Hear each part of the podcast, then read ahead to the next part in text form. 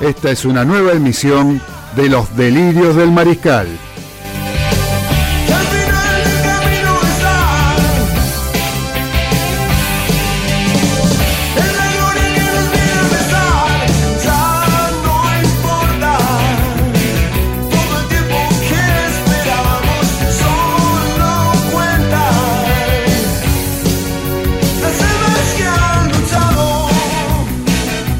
Los acompañaremos durante dos horas con la mejor opinión del acontecer deportivo y todo el rock argentino.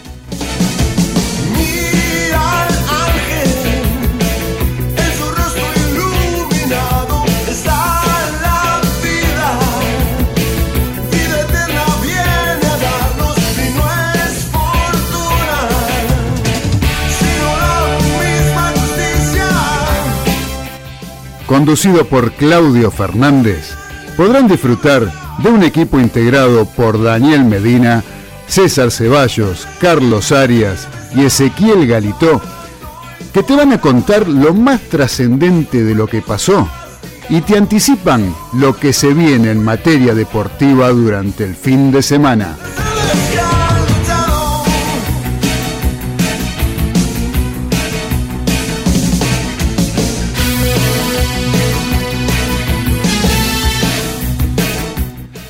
No te muevas de Radio del Pueblo, que ya comienza Los Delirios del Mariscal.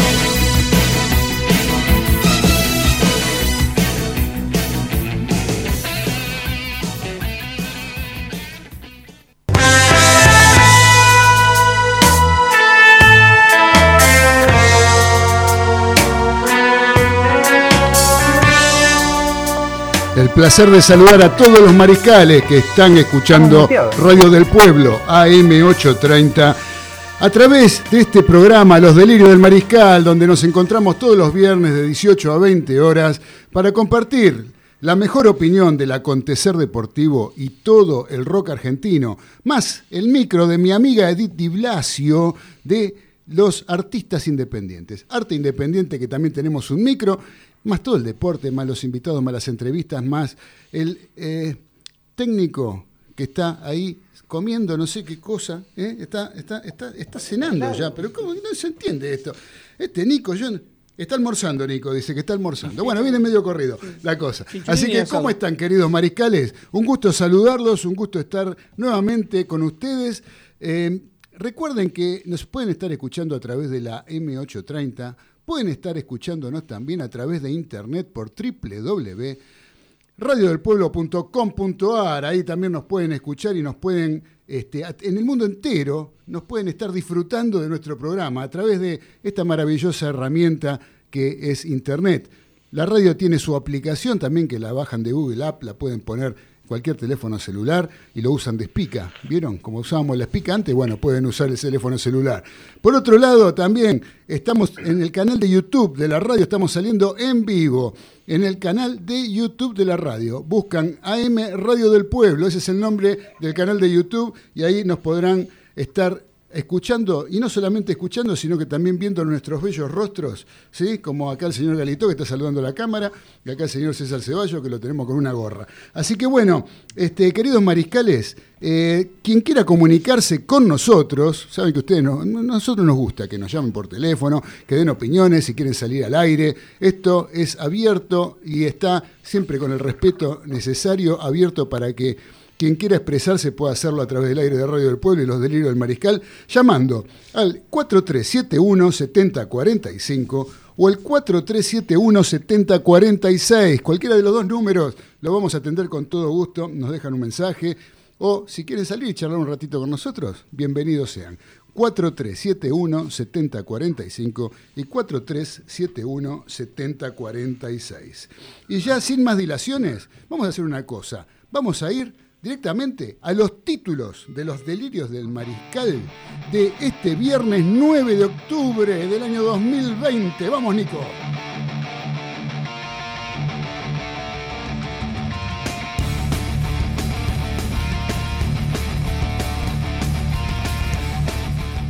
Otro Puma contagiado. Después de cinco años de ausencia en los Pumas, el rosarino, ex Duendes y actual Racing 92 francés, Juan Imhoff, fue convocado por la selección argentina de rugby para participar del Rugby Championship a disputarse en Australia en los meses de noviembre y diciembre. Pero el wing goleador contagió COVID-19 junto con su esposa, lo que no le impedirá la disputa del mencionado torneo. En cambio, sí dejó de participar el sábado pasado frente a La Rochelle por el top 14 del país galo, pero se concentrará para la final de la Copa Europa a disputarse el 17 de octubre en Bristol frente al Exeter Chiefs. Cuídate, Coco, a ver si en lugar del coronavirus se puede combatir la malaria de los Pumas.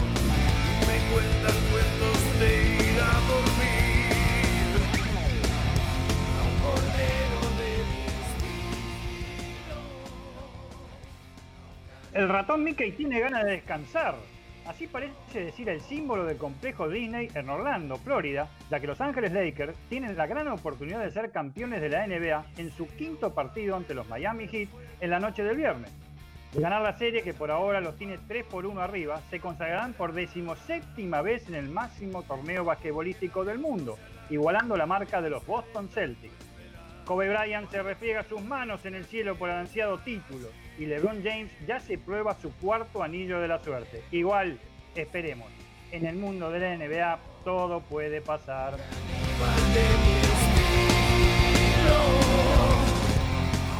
Empezó la Liga Franco-Argentina de Voley.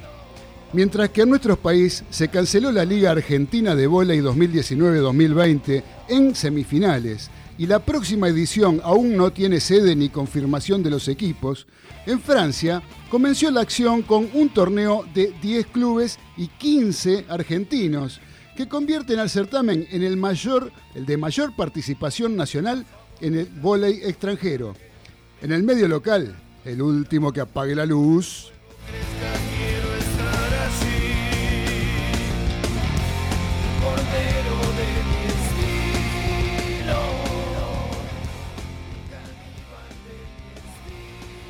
Si damos un poco más de espectáculo, el domingo que viene se corre la sexta fecha del turismo carretera en nuestro país y por segunda vez en el Parque Automotor de San Nicolás. En este caso, la categoría más antigua del automovilismo mundial, según el libro Guinness, contará con la participación de 42 competidores, tres menos que la carrera de la última semana en Buenos Aires. Las cosas son así. Esta, esta competición es la más popular en nuestro país, pero a la vez nos está ofreciendo pre y pandemia en curso carreras muy, pero muy poco atractivas. El que larga primero gana y el que larga 42 llega último. No hay caso, no hay con qué darle. Ojalá se mejore, no sé cómo. Busquen en la vuelta porque si no, los domingos al mediodía nos vamos directamente a la siesta, muchachos.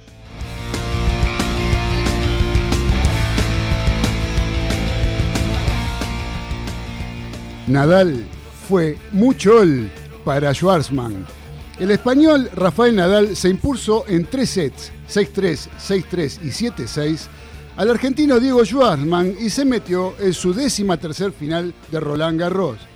Esto sumado al triunfo de la polaca Iga Swiatek sobre la rosarina Nadia Podoroska en la semifinal femenina, al de Alfie Hewitt sobre el lobito Gustavo Fernández en la semi de Roland Garros sobre silla de ruedas, que también fue derrotado en la final de dobles, y la derrota de Juan Bautista Torres ante el suizo Dominique Striker en la semifinal juvenil hacen que haya finalizado el gran torneo sobre polvo de ladrillo de los jugadores argentinos, superando todas las expectativas.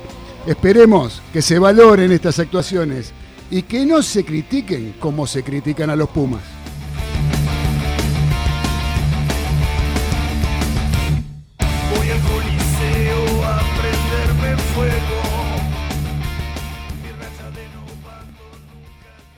El dueño del arco y el titular soy yo. Eso parece decir el portero de nuestra selección argentina de fútbol, Franco Armani. Resulta que en la semana antes del partido de anoche, el periodismo corporativo deportivo, más precisamente, y teniendo en cuenta que posee recursos humanos hasta el astargo, hasta el astargo, perdón, se encargó de llenarlo la cabeza sobre quién podría atajar en el primer partido de eliminatoria. ¿Qué Andrada? ¿Qué Martínez, por Dios? ¿Alguien sabe quién es? ¿Qué Muso? Pisó el 6 y se lesionó.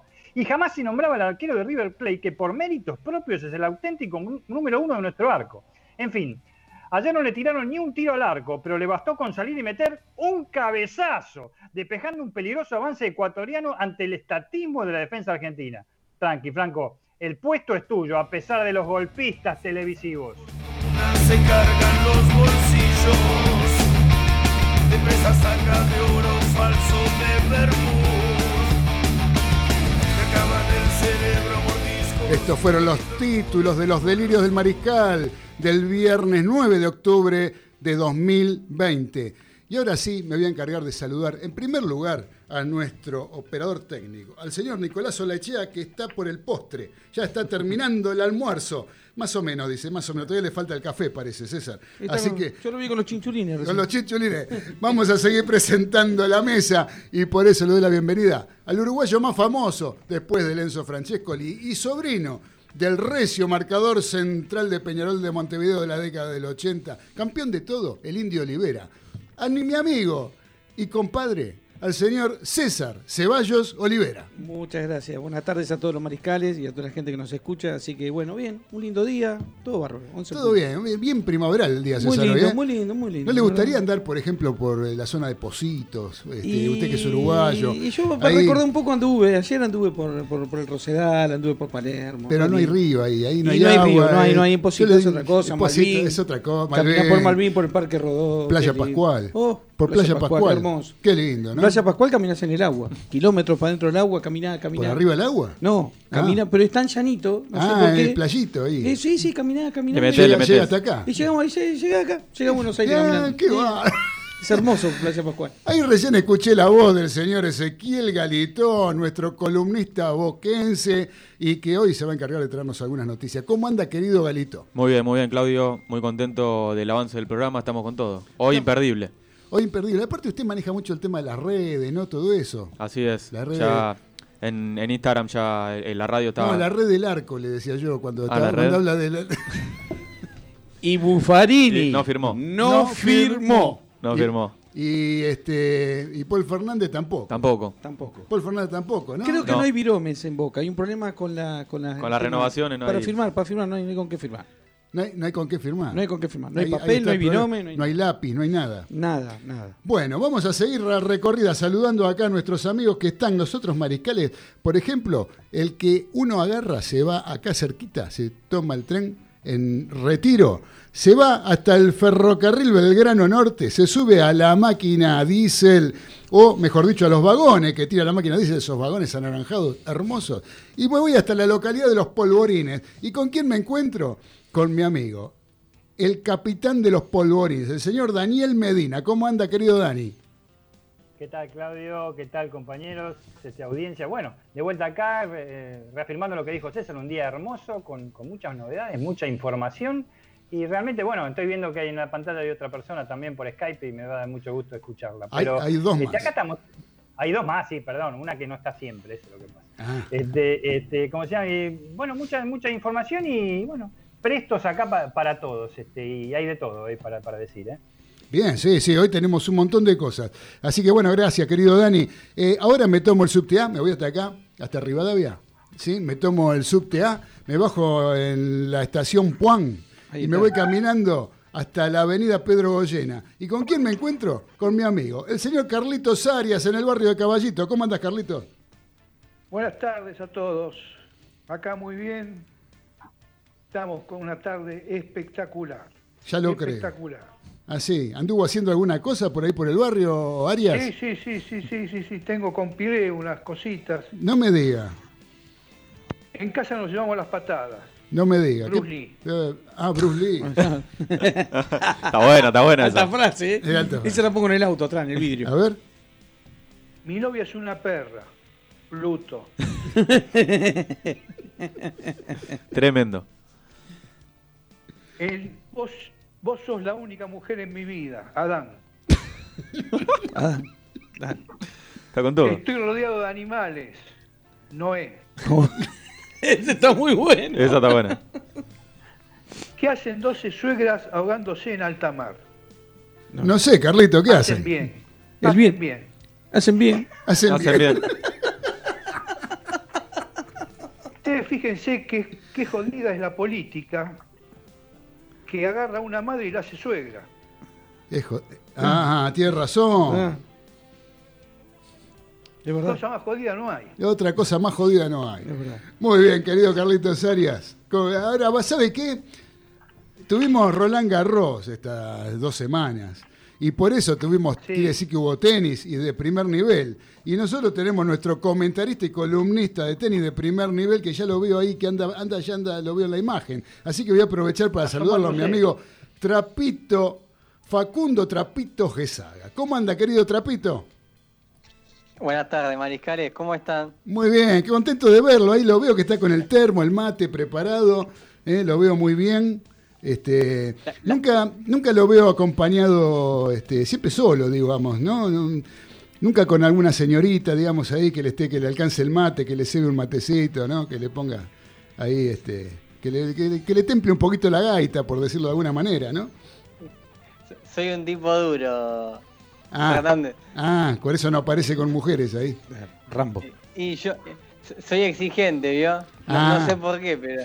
Claro, no sabe por qué, no sabe por qué. no me- Pero bueno, otro- aparte, cuando me tiran la indirecta y me, y me invitan a un café, Sí. no entiendo qué me quieren decir y yo digo que no, ante la duda. Bueno, pero eso no es ser duro, discúlpeme. Ahí hay otro tipo de problema.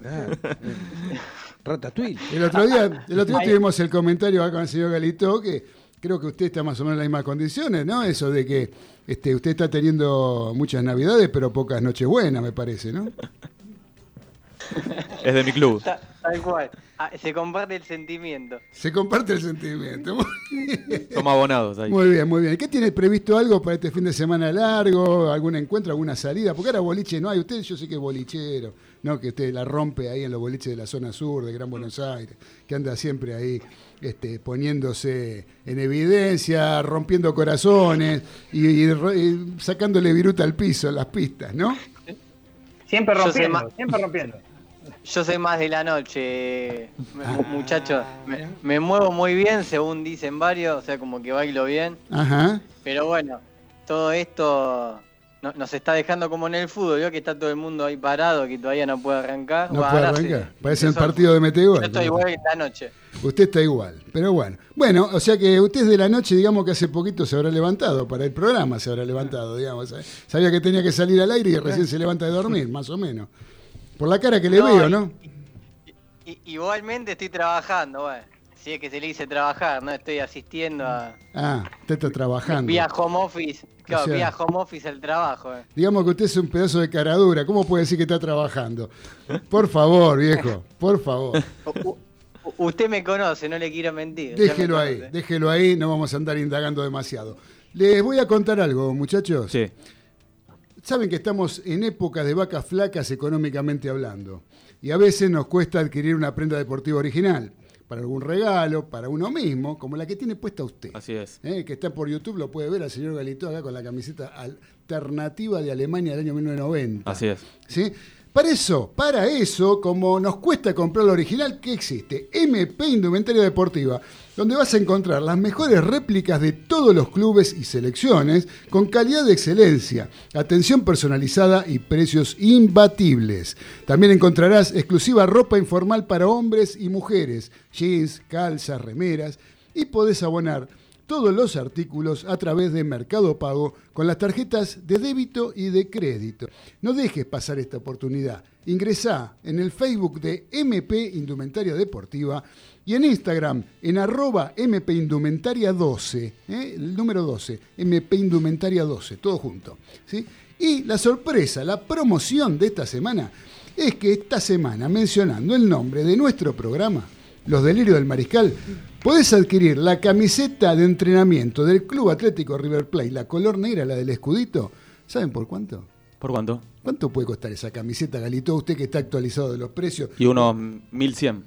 ¿Puede ser? No, no, no, de los precios de, de- No, la vale. Ah, original, no, la, ah, la la original. original. Y arriba 6000. Sí. ¿Cuatro luquitas? Dice allá, dice cuatro luquitas la, Sí, la de, la de entrenamiento, Sí, Nico. cinco ¿eh? mil. Entrenamiento, 4 lucas 100. ¿Cuatro cien? Bueno, Sí, señor. casi que invertí los números, porque con una luca 200 te la llevas. 1.200 pesos. Vos nombrás Bueno, claro, tres pizzas. Tres pizzas. Acá Tres nos da la, la- la aposta a Nico. Claro. Tres pizzas. Con el valor de tres pizzas tenés la camiseta de entrenamiento de River que está hermosa. Mira, entren al Facebook o al Instagram y van a ver la camiseta. Es realmente hermosa. Muy linda. Color negro con unos vivos grises. El escudo de River. El escudo chiquito, ¿no? El escudito bordado. Sí. Hermosa camiseta. 1.200 pesos mencionando los delirios del mariscal. Y por otro lado, tenemos que estamos en época de Zoom y reuniones virtuales y podés dejar tu teléfono apoyado y liberar tus manos con los soportes para celular de Bro Objetos. Bro Objetos de diseño, ¿eh? que son unos artículos de diseño exclusivo hechos en madera, lapacho, una hermosura. También tenés soporte para notebook que eleva el monitor 10 centímetros y mejora tu postura para cuidar tu espalda y potenciar tu trabajo. ¿Cómo te contactás? A través de Instagram, de arroba broobjetos y en la tienda virtual www.broobjetos.com.ar. ¿Eh? Ahí te encontrás con las mejores Así objetos de, dise- de diseño, ¿sí? Como tenemos acá. Como tenemos acá. Ahí también tiene, Galito tiene todo. Galito, ¿usted full, a tiene full. algún arreglo tiene usted que usted tiene todo? No, no, me, me gusta, me gusta incentivar O- a, lo- o- a los emprendimientos. ¿O usted tiene canje ahí? No, no tenemos canje. Ah, ¿no tiene canje? No, de onda, de onda. Ah, bueno, porque es lo único que falta, ¿vio? Que No, no, no, no. Claro, por izquierda. Así que bueno, Galito, vamos a hacer Sí. una cosa. Antes de ir a escuchar el micro de Nuevos Aires, Sí. me gustaría que usted, ya dejamos planteado para el próximo bloque, para arrancar hablando un poquito de la eliminatoria, Sí, léame los resultados que hubo ayer, ayer. anoche. Dale. Resultados, dígame los resultados completos. A ver cómo Sí, los fue, resultados- quiénes jugaron. Sí, en primer turno en el Estadio Defensores del Chaco de Asunción, Paraguay y Perú igualaron 2 a 2. Los tantos de Paraguay, los dos de Ángel Romero, el jugador de San Lorenzo. Y Ángel, ¿cuál es? El que lo lesionó Sí. a, A? Herrera. ¿A Herrera? Sí. Y, el- y los de Perú también, doblete de André Carrillo, el delantero. Ajá. Después, en el Estado Centenario de Montevideo, Uruguay venció 2 a 1 a Chile con los tantos de Luis Suárez y Maxi Gómez y había empatado transitoriamente Alexis Sánchez para Chile. Bien. Y bueno, después también tenemos obviamente Argentina, en la bombonera le ganó 1 a 0 a Ecuador con el gol de Messi de penal. Sí. Y para hoy tenemos en primer turno a las 20.30 Col- Colombia contra Venezuela en el Metropolitano de Barranquilla Eso me dijo que hora a las 20.30. 20.30, o sea que después que nos vamos de acá recién, Sí. eh, no, no lo tenemos durante el programa. Así es. Bueno, Y bueno, a las 21.30 Brasil-Bolivia Brasil-Bolivia. en San Pablo. Ajá, partido fácil para Brasil. ese. Sí, seguro. El otro es más complicado, ¿no? Co- Eh, Colombia-Venezuela. Colombia, no sé, qué sé yo. Venezuela, está mucho mejor. Sí, está levantando. Venezuela pero Colombia tiene un muy buen equipo. ¿eh? Sí, sí. Colombia tiene muy buen equipo. Bueno, así que bueno, muchachos, vamos, yo les decía que tengo una amiga que se llama Edith Di Blasio, ¿eh? y que ella tiene su, su programa hace años que ella es la que apoya el arte independiente. Bandas under, bandas que no están dentro del circuito comercial. Y para eso nos graba un micro que nosotros lo vamos a disfrutar ahora, que se llama Nuevos Aires. El micro de Nuevos Aires. Dale, Nico, vamos a escucharlo.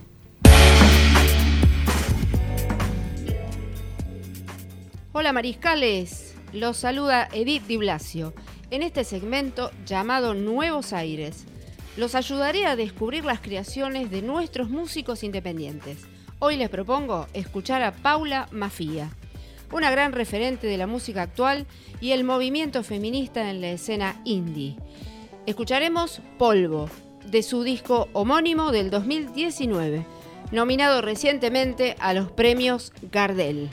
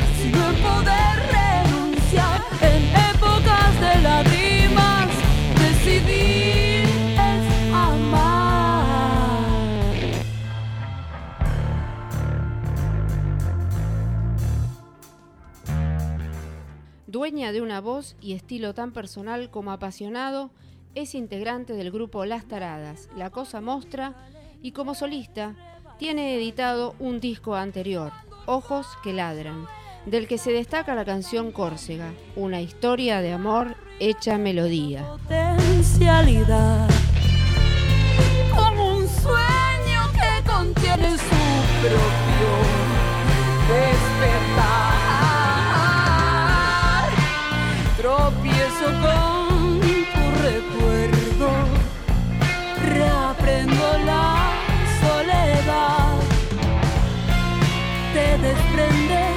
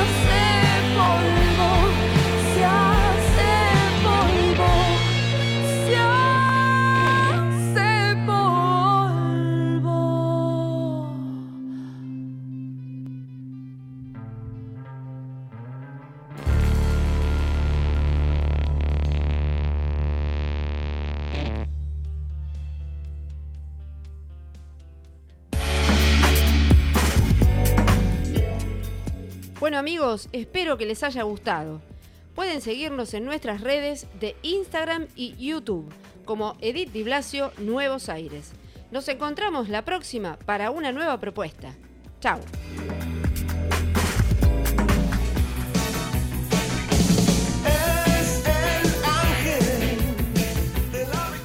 Estás escuchando Los Delirios del Mariscal por Radio del Pueblo, AM 830.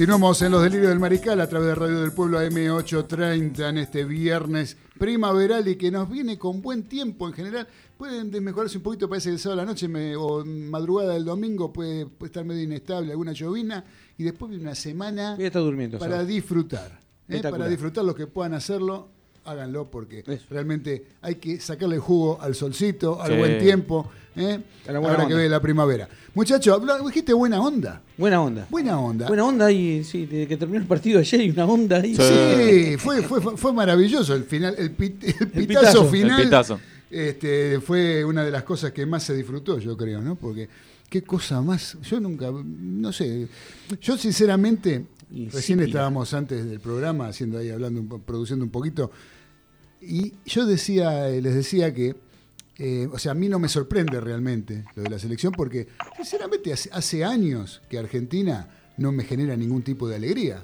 La selección argentina de fútbol no me genera alegría de verla. O sea, porque no hay, no, no hay, nada lindo para ver. Ahora, con, estando un año sin jugar y este, todos los atenuantes que vos quieras con respecto a, la cuarentena y a la pandemia y que no pudieron entrenar y que estuvieron dos días nada más, un día y medio, digamos, un entrenamiento y medio, es lógico, no se podía esperar nada del otro mundo.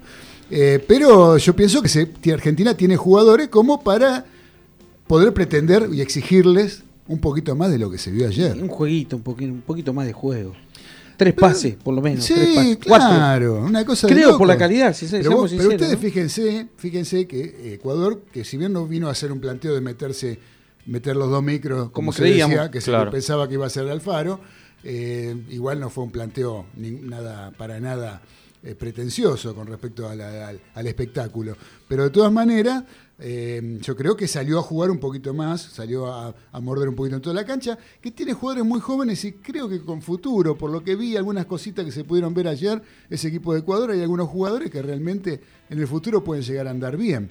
Ahora, eh, no salió a jugar el partido y atacarlo a Argentina. Y sin embargo, la- dan como figura de Argentina a Martínez Cuarta, que fue el número 2. Claro. Ahí está. Un defensor. Yo decía, recién Dani en los títulos decía, ¿no? Lo de Armani, eh, cosa que apoyo totalmente, pero jugar a quien jugara ayer iba a atajar bien. Claro. Se suponía, yo, sé- yo lo decía antes del partido, lo decíamos el miércoles cuando nos juntamos Sí. a charlar. El que pongan va a jugar bien si es un partido que Ecuador no va a atacar. Claro. Claro, claro. Está bien, a veces es más difícil para el arquero porque está frío, porque el arquero que lo pelotean. A veces, eso se lo escuché decir a la Foca Landaburu una vez, el arquero de, de- el arquero de River, que decía ser arquero de un equipo grande, o ser un arquero de River, arquero de Boca, es difícil.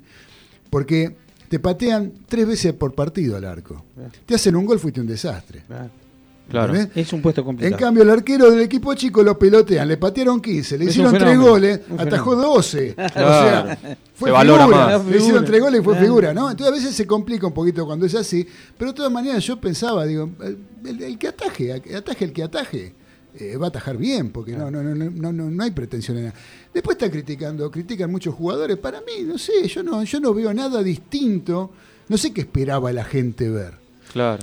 ¿No? Yo, yo pienso que hay mucha gente que se habrá hecho ilusiones pensando en lo que fueron los equipos argentinos en Copa Libertadores, que realmente sorprendieron, Claro. ¿sí? cuando se esperaba algo mucho menor, y estuvieron a la altura de las circunstancias, superando a los rivales eh, eh, holgadamente. Entonces se pensaba que Argentina iba a jugar bien.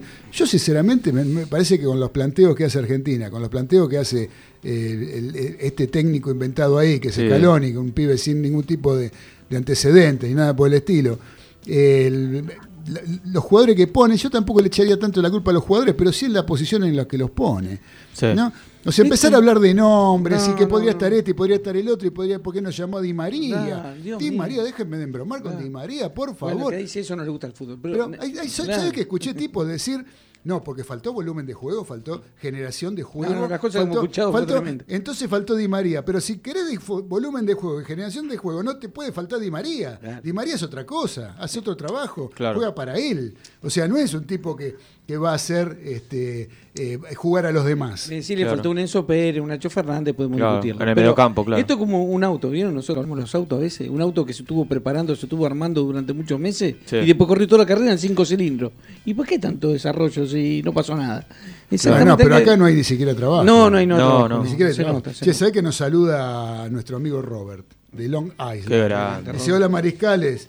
Eh, sí, dice, los dos lados del río necesitamos más fútbol. Esperemos, eh, mejoremos ambos para el bien del fútbol y la gente que no está pasando bien. Se merecen una alegría, un abrazo. Sí. Muchas gracias, querido Robert, desde el, el estado de Nueva York. Claro, lo que Long dice. Island. Pero es verdad, el fútbol le da alegría a la gente. Eso Sí. lo dice siempre el Diego y tiene razón. Él le dio alegría a la gente Y bueno. y este y el fútbol es, es todo para como está, para lo que estamos pasando hoy, ¿no? Sí, a mí, la verdad, mucha alegría que digamos Maradona no me dio. Bueno. bueno, Oh. tenemos un mensaje de audio. A ver, a ver. Hola chicos, lo mejor para hoy, a pesar de que ando un poco atrasada, que tuve visitas y bueno, recién me pude sentar en la computadora. Lo mejor para hoy, que sea un lindo, una linda tarde como siempre. Cariños para todos, chao.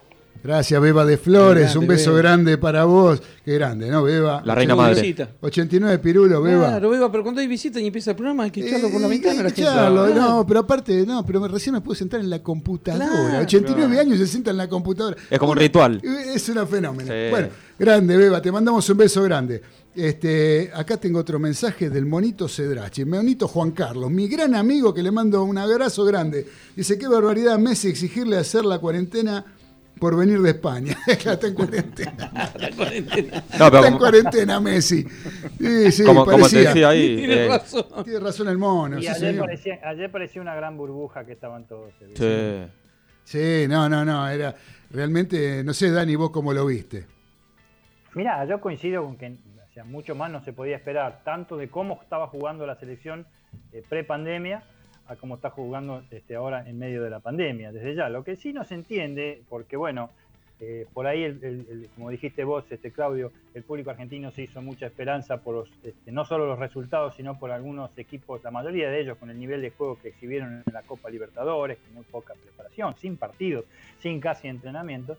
Sí se le puede exigir a los jugadores que todos tienen entrenamiento, no juntos, supuesto, no Claro. el plantel, todos, pero todos están en, en condición física óptima, todos están en principales equipos, en buenos equipos, por ahí no tan principales, pero buenos equipos, se le puede exigir un poco más. Está el tema de la cohesión, que no tienen entrenamiento, pero como bien vos decís, jugaron igual que antes. Este, jugaron igual que, que- que en el año 2019, jugaron igual que en la Copa América. Claro. Este, también ahí estaba Di María, ¿no? Pero jugaron en la Copa igual que la Copa América. ¿Con qué delantero jugó Argentina? A ver, díganme. Lautaro este, Martínez, ¿tocó alguna pelota? No, no tocó No, pelota. El no. otro delantero supuestamente era Messi. Resulta que las únicas dos oportunidades de gol que tuvimos, una entre comillas, que fue el penal, Sí. el penal, porque iba a ser, iba a ser un centro, eso, Sí. y la, la que se pierde en el- apenas empieza el segundo tiempo es este chico ex River, este Campos, que, que no es delantero, es un mediocampista, que, tractor que va por toda la cancha, sobre todo de mitad de cancha para adelante. Y, y ni hablar después del tema de- de- de- del mediocampo. Que me pregunten de qué jugó este muchacho que se tiñó el pelo y que, eh, eh, como siempre, este, se la pasa haciendo infracciones, que paredes, este, realmente no, no, no entiendo de qué juega. Porque no, está en su puesto, este Dani. de Paul. Dani, Claro, más de juego. Dani, eh, lo están poniendo a jugar de una cosa que el pibe no sabe y, y queda expuesto y con la tarjeta amarilla colgando todo el tiempo. Porque, Siempre, siempre. porque ser, está jugando también de algo que no es el de Acuña. no es el puesto Dios, de él. Acuña, ¿de, de qué lo ponen a Acuña? Eh, yo- ni hablar que se lesionó, pobre, pero ¿de No, qué lo pone ponen- lo pone a hace jugar- rato? que- No, pa- para mí lo puso en el. eh, Acuña lo pone en el puesto que tiene que jugar, que es el de volante por izquierda. No es número 3. Yo lo vi con Claro, el número- tres yo lo vi con número tres. Yo vi que Argentina jugó con dos número 3 ayer. Perdónenme. Yo vi No, que jugó bueno, con dos por número eso. tres, sin, a- sin atacar Ecuador. Sin No. atacar Ecuador jugó con dos número 3. No, jugó con línea de 4. Jugó con línea de 4. Pero yo, yo agrego que Acuña también fue número 3 ayer. Sí, no- doble 3. El Doble doble tres. Exacto, Fuimos con doble ahí está, 3. hasta ahí llegamos. Este, pero bueno. pronto, este, a ver, a ver qué, qué es lo que pasa. Vamos a ver ahora. En, se ganó, se ganó, que los puntos en eliminatoria son fundamentales. Ah, sí. Y vamos a ver ahora en Bolivia qué, qué pasa, cuál va a ser el plantel. Me parece ridícula también la posición del técnico de no dar el plantel hasta 30 segundos antes de empezar el partido. Este, muchas cosas, muchas cosas las que hace, la hizo con periodistas, los periodistas la hacen con él. En fin, mu- mucho circo. Pero vamos a ver cómo, cómo sigue todo esto en Bolivia, cuál va a ser el equipo. En Bolivia, porque Sí, no. teóricamente enfrentamos a uno de los peores equipos bolivianos de los últimos 20 años, Sí. obviamente con el mito de la altura, desde ya. ¿no? Sí, que no es mito. No es mito. Claro, es- es realidad, es realidad. Es una realidad lo de la altura, no, como nos dijo acá, nos contó Babi Cortés cuando estuvo, que ha jugado en aquel equipo fantasma, eh, que no es un mito. La altura no es un mito, pero eh, no, es lo único, digamos. no- con eso solo no alcanza. Además, los equipos de Bolivia que han trascendido y han utilizado la altura, o la Liga de Quito cuando fue campeón de la Copa Libertadores, la altura la tuvieron como una como, como un Agregado. un agregado, digamos, pero ellos eran buenos equipos, tenían buenos, Eran buenos, buenos ju- equipos. buenos jugadores que con el, aditi- eh, con, con- con el aditivo de la altura Claro. pudieron este, sacar ventaja Sí. ¿sí? con respecto a eso. Sí, en estos últimos años igual Bolivia con, con no tanto le, le ha ganado a Argentina ahí en La Paz. Pero sí, nos hicieron seis goles con Maradona. Sí. Metieron seis goles con un equipo espantoso. Me Sí, acuerdo, un equipo espantoso. Metieron mía, seis goles. por favor. Este, y, y- y bueno, pero ojo, eh, para, para terminar con Argentina, eh, eh, los seis equipos que jugaron ayer, realmente una medianía absoluta, eh, todos. eh. Todos. Sí, sí, sí, sí, todo de sí. 5 para abajo. Sí, sí, sí, sí, no, este, vos sabés que acá nos saluda mi amigo Gustavo, Gustavo González, mi amigo Gustavo González. Dice, buenas tardes, dijiste que Martínez Cuarta fue el mejorcito entre tanta chatura, ¿no? Me, me carga, me carga, me carga, porque pues yo lo que digo es que Martínez Cuarta hasta ahora, o sea, en River hicieron una bandera bárbara y lo vendieron, de hecho, pero el tipo hasta ahora, digamos, jugó tres partidos, así que fue figura y que mostró solvencia, fue tres partidos. Y ayer, este, tampoco es para. Me parece que están inflando demasiado a un pibe que eh, todavía tiene mucho para demostrar. O sea, todavía no. no, Fue el, no. menos, el menos malo, vamos a decir. Sí, pero. Ah. eh, no, eh, No, sea, no lo vi, yo lo vi una medianía total un 5 por ahí, pero para mí no fue figura en absoluto. No, no. No hubo figura en el partido para mí, aparte, Claro. ninguno de los dos lados. Fue un partido chato, pobre. No, no, figuras, no, para mí no hubo ninguna. Se puede decir un poquito, puede resaltar alguna individualidad, como puede ser la de Ocampo, por ahí un poquito. De Paul ahí matándose, es el nuevo Di María de Paul. Eh, o sea, es el, De Paul es el que, eh, el Buffarini, ¿viste? El que le gusta eh, que cuando viste cuando la pelota se va afuera, que ya la pelota sabés que se va afuera y que no llegás, se tiran igual al piso, ¿viste? O sea, tiran igual al piso, saben que igual se va afuera, pero igual se tiran. Entonces el que está al lado del alambrado, ¡eh! sale ahí toda la, toda la, la- ovación. La vitorea, claro. Qué jugadorazo. ¿Entendés? Eso, eso, es, eso es lo que está haciendo De Paul ahora. Está mostrándose, más tratando de mostrarse que tiene ganas de jugar que lo que hace. Porque está jugando en una misma línea. Ayer anoche jugó en la misma línea que, que- que Paredes. Este, que no, realmente un doble 5 que no, ni- sin ningún tipo de sentido. Pero bueno, gracias Gustavo querido, te mando un abrazo. Martínez Cuarta, sí, Martínez Cuarta para mí todavía no es, para mí tiene que jugar Pesela, ¿qué querés que te diga? Pesela Sí. y Martínez Ah, Cuarta podría mirá. ser esa, la- la- la- la saga central, pero, pero no hace diferencia, digamos. No es que es, que es pasarela, ¿viste? Que vos decís, si está pasarela, otro no juega. Claro. No, no podés decir con ninguno de los marcadores centrales. Este se queda. O- claro, o si juega Ruggeri, tenés a Claro, Ruggeri decís, olvidate, ¿y qué- quién, va, quién lo voy a cambiar a Ruggeri? No, No. juega Ruggeri. Claro. ¿Entendés? Este, Sí, ninguno es indiscutido ahora. Claro, no, no, ninguno es indiscutido. Así que bueno, después tenemos a Cristian, que dice una vergüenza lo del VAR y el árbitro en el partido de Chile. El VAR destruye el fútbol. No, yo, bueno, No tan así. Yo ¿eh? no creo que sea así. Yo no Fue creo que sea ayer, ¿Qué va a ser? Sí, era penal. Sí, lo que pasa es que después no le cobra un penal a Chile. no, no, las compensaciones. Claro, claro. Claro. El, el tema es que el reglamento nuevo dice cualquier pelota en el área, no importa para dónde vaya la pelota, si es mano es penal. Bueno, otro- otros, otros dicen que primero si te toca en el cuerpo y después en la mano no. Lo que pasa es que Eso el, no sé en dónde lo dice. el uruguayo pero- pone la mano atrás, justamente porque no toque la pelota y la pelota le toca acá. Eh, el pero yo creo que la corre an- La después. corre antes, la corre antes. Yo lo, Correcto, yo lo que quiero defender es el VAR. Ah. Este, yo lo que quiero defender es el VAR. Eh, el VAR para mí este, tiene que, es, es una herramienta importantísima que tiene que ser bien utilizada. No es culpa del VAR. Va, claro, culpa de quien lo Hoy, utiliza. hoy en día se escucha decir anuló en el gol el- por VAR. ¿Cómo vas a anular el gol? El VAR no, lo anula el referee. Claro. ¿Entendés? Entonces es una herramienta para el referee, que es el que decide en definitiva. Y muchas veces les avisan cosas que los tipos ya lo vieron y dicen, no, está bien, no, yo ya lo vi y eso no fue así. ¿Entendés? O sea, le- les avisan como para que vayan a ver alguna jugada. Ella dice, no, yo ya la vi esa, no tengo que curar. Claro. Entonces, eso es la de- la de- lo de hacer. Ahora, yo lo que no entiendo, para mí el problema no es el VAR, el problema es el reglamento. Vos fíjate, recién hablábamos, vos decías, si la pelota pega en la mano estando en el área, vaya para donde vaya, es penal. Es penal. Fenómeno.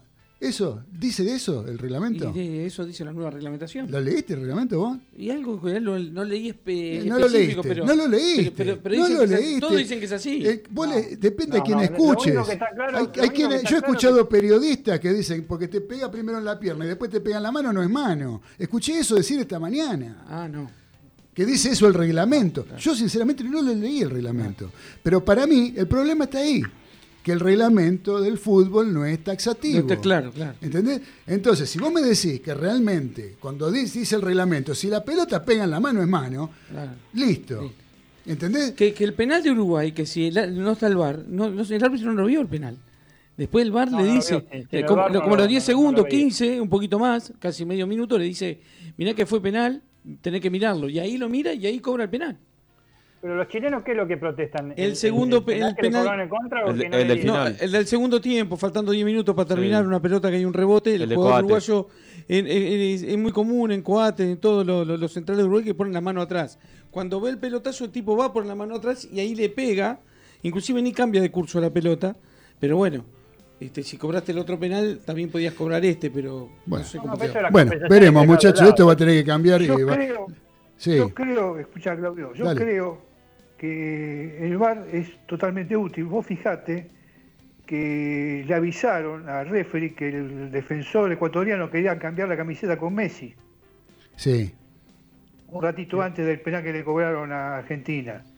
Ajá. Pa, por lo menos parecía eso, le tiraba la camiseta a los pavotes. Ah, sí, porque sí. un penal a Messi que no cobraron. Bueno, ahí Antes está. del penal a, a Campo, Es verdad, a ese Campo, penal no lo a cobró. Campo, este, eh, hubo un penal a Messi clarísimo, que lo agarraron de la camiseta mal. Claro, Sí, sí, bueno. Tenía que Definitiva. Definitiva. Resultado triunfo argentino 1 a 0. Estuvo bien Scaloni en la declaración, que dijo lo único que rescato es el resultado. Por ese lado creo que fue franco, por Sí. ese lado estamos Sí, bien. Este, y Bueno, y acá tengo un, un mensaje de Adriana Dalmagro que dice, hola Mariscal, es la mejor, lo mejor del partido de ayer fue la comentarista de la TV pública Ángela Lerena, eh, primera mujer en hacerlo. Muchas gracias, querida Adriana, y reconociendo a una comentarista mujer, que está muy bien que Sí. vayan incursionando las periodistas amigas mujeres. ¿eh? Así que bueno, muchachos, eh, para que no nos quedemos sin tiempo, tenemos unos minutos para que eh, le demos paso a nuestro comentarista de tenis, a nuestro columnista de tenis, porque no hay mucho más que decir de la selección argentina. Fue un bodrio total, uno de los peores partidos que vi en mi vida, una cosa aburridísima que me la pasé mandando mensajes de WhatsApp y no, ni lo miraba porque era malísimo. Pero bueno, Tal cual. una porquería. Así que bueno, muchachos, ¿qué les parece si le damos lugar al querido Trapito? ¿Estás por ahí? Gesaga. Ahí, ahí estamos, ahí estamos. sí, ¿A dónde sí. está? Ahí está, Gesaga. Despiértese, Estamos Gesaga. técnicos, ya, ya lo arreglamos. Ya, un problema técnico tiene usted. un problema técnico, sí. Usted tiene un problema mental, Uno me más. parece. Sí. Uno más, el, el técnico es uno más de todo lo que tengo. Ahí está. Bueno, escúcheme, Trapito. ¿Qué nos va a contar sobre el abierto de Francia, Roland Garros? Bueno, como estuvieron viendo y escuchando las noticias, eh, volvió a ser el tenis fundamental o principal de, noticias, como ha pasado en, aquel, en algún momento ¿no? con la Legión, ya que tuvimos tres semifinalistas, eh, bueno, una buena actuación de Torres por el lado de los juveniles, eh, la semifinal de hombres eh, Schwarman, por el lado femenino Podoroska, y bueno, en el tenis adaptado a Gustavo Fernández, ¿no? que fue quien obtuvo varios campeonatos de Gran Slam. Eh, la verdad que bueno, eh, la actuación de ambos jugadores empezando... Defendía, defendía a Roland Garros, ¿no? Eh, precisamente el Lobito Fernández. El último Sí, campeón de Roland Garros fue él. Claro, y defendía los puntos, ¿no? Que uno va defendiendo los puntos a medida que ¿Qué, lo pasa el opera- torneo lo- siguiente. ¿Lo operaron? Así que, no, eh, lo que va a pasar ahora es que va a perder unos puntos que, que defendía del torneo anterior. Ah, de, yo pensé que estaba herido, pasado. entonces tenía que haber dado puntos. Claro. Se le abrió la herida. La- la- Se le abrió la herida ahora. Bueno, bueno, dele, Trapito. Cuénteme un Está bien, lo- poquito. lo atendió el médico. Cuénteme un poquito de lo que pasó con el Peque Schwarzman, que es lo que me interesa. A ver, quiere empezar por Podoroska. ¿Dónde quiere empezar? Bueno, empecemos primero por las damas, como se diría. Primero las Sí, damas. No podía ser. no Claro, podía el tipo es un fue baboso. una gran actuación, encima fue la más destacada, porque bueno, es una jugadora rosarina de 23 años que venía luchándola hace tiempo en el circuito. Sin ir más lejos, hace tiempo, hará un mes, ganó un torneo en el cual ganó mil dólares. Le- Les digo esa cifra para que ahora se den cuenta de la diferencia, ¿no? De jugar un gran slam y un torneo chico. Eh, Podoroska, bueno, que se había instalado en España justamente para estar más cerca de los torneos, como quizás algunos no sabrán, la mayoría de los torneos de tenis se encuentran las giras en Europa. Correcto. Uno de los factores que se le hace muy dificultoso al o presenta dificultad para los jugadores latinoamericanos o sudamericanos, ¿no? Que es muy costo y que está muy lejos de donde estamos nosotros, la gran mayoría de los torneos y sobre todo los importantes. Hace poco, bueno, como les había comentado, ganó un torneo, un pequeño torneo en el cual ganó una cifra de mil dólares y jugó la clasificación de Roland Garros, eh, luchándola desde abajo, ¿no? La clasificación se da para las jugadoras que no les da el ranking y que tienen que hacer como un mini torneo, si se puede decir, en el cual tienen que pasar tres rondas y así poder acceder al cuadro principal. Por ese lado, en Podoroska hizo un torneo magnífico, llegando a las semifinales. eh, Aparte, todo, un- todo, eh, todo un récord, ¿no? Porque eh, creo que hubo tres casos en la historia de Roland Garros de tenistas femeninas que llegaron a la instancia de semifinal desde la quali, ¿no? Una de ellas es... sí, Sí, En Roland Garros la primera vez. La Argentina Podoroska marcó el camino, sí. exactamente. Las otras dos que mencionás, Clau, son, se dieron en Australian Open Ah, y en Wimbledon, en la década del 90. Así que ya pasó tiempo. claro. En Roland Garros es la primera vez y bueno, justo una Argentina, así que ya que- quedamos marcados, digamos, como una buena noticia. Muy buena, no, muy buena porque esto la posiciona bien en el ranking y aparte eh, jugó, o sea, llegó a una instancia importante y eso la lleva a ganar más plata, pero también eh, demostrar ciertas cualidades que la verdad que a todos medio como que nos sorprendió con eso, ¿no? Sí, es una buena jugadora, eh, venía teniendo grandes actuaciones, pasó por varias lesiones también que la perjudican bastante, ¿no? Bastante tiempo que a un jugador lo deja parado y cuesta recomponerse, ¿no? Eh, aparte también quiero destacar que en el lado de las mujeres, lo que le sucede ahora a ella, que va a estar en el, a partir de lunes en el puesto número 47, y lo que trae de bueno esto es que va a poder acceder a mayores torneos de mayores puntajes y mayores premios económicos Ya que se quizás la eh, quali, está más reducido a lo que es el nivel de, de torneos de hombres. claro. ¿Qué Por pasó? un lado, esa es la gran noticia, ¿no? Que sí, número esa fue la 47. Dale que tenemos poquito, poquito tiempo nos queda. Escúcheme, Trapito, y, escúcheme, est- está bien lo que dijimos acá en los títulos, que Nadal no fue Nadal, fue Muchol para, para Schwarzman, ¿puede ser? Sí. Bueno, Na- Nadal jugó, bueno, por el lado de Podoroska, bueno, como sabemos llegó hasta semifinales, eh, obtuvo una- un premio de, ganó 500 mil dólares, que es lo que comentaba yo que les, le ayuda para los torneos que vienen, de respaldo.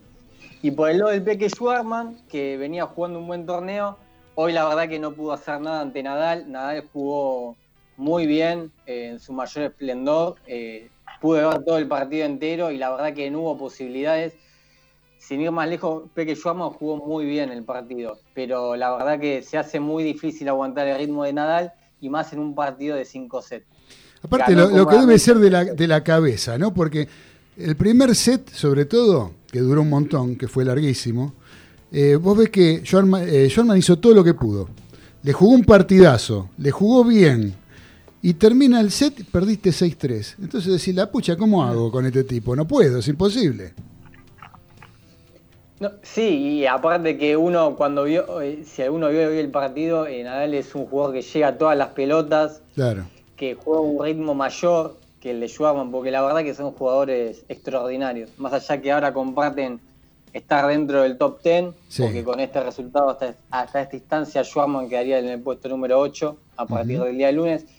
Juegan a otro nivel, al igual que pasa con Djokovic o con Federer. Y Pero se nota en el ritmo. A mí me sorprendió, Schwarman. Creo que el otro día lo hablaba con vos, Facu. En un momento te dije la firmeza con la que está jugando Schwarman. No sé en qué partido fue, de qué instancia. Que lo vi muy, muy, muy seguro el tipo jugando. Lo veo. con- ha, ha- ha progresado muchísimo.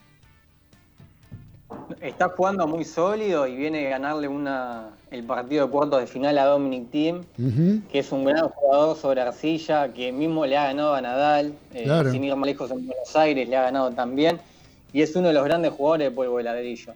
La verdad que ese partido también jugó magnífico, podía Sí. ser para cualquiera de los dos y le tocó para el lado del Peque. Exactamente. Bueno, ¿usted va a jugar este fin de semana?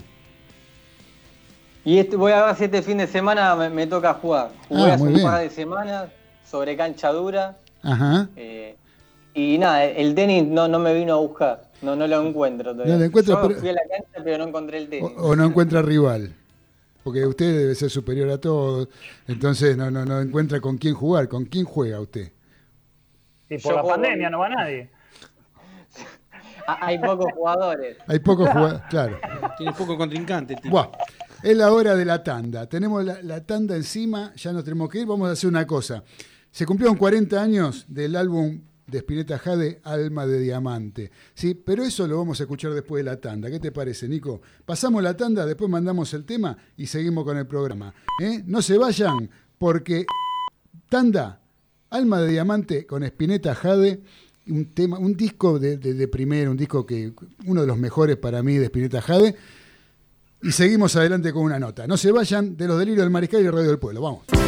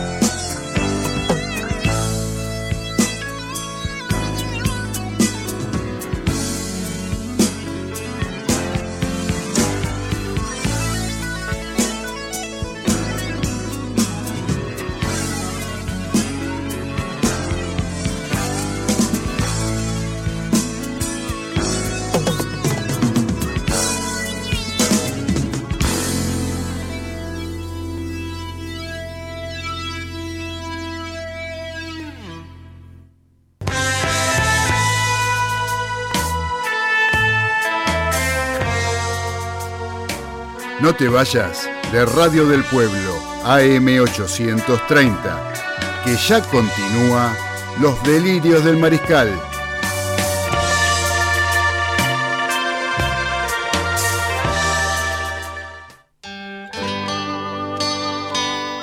Continuamos en Los Delirios del Mariscal, arrancando la segunda hora de programa, donde estuvimos ya comentando mucho sobre lo que tiene que ver con las eliminatorias.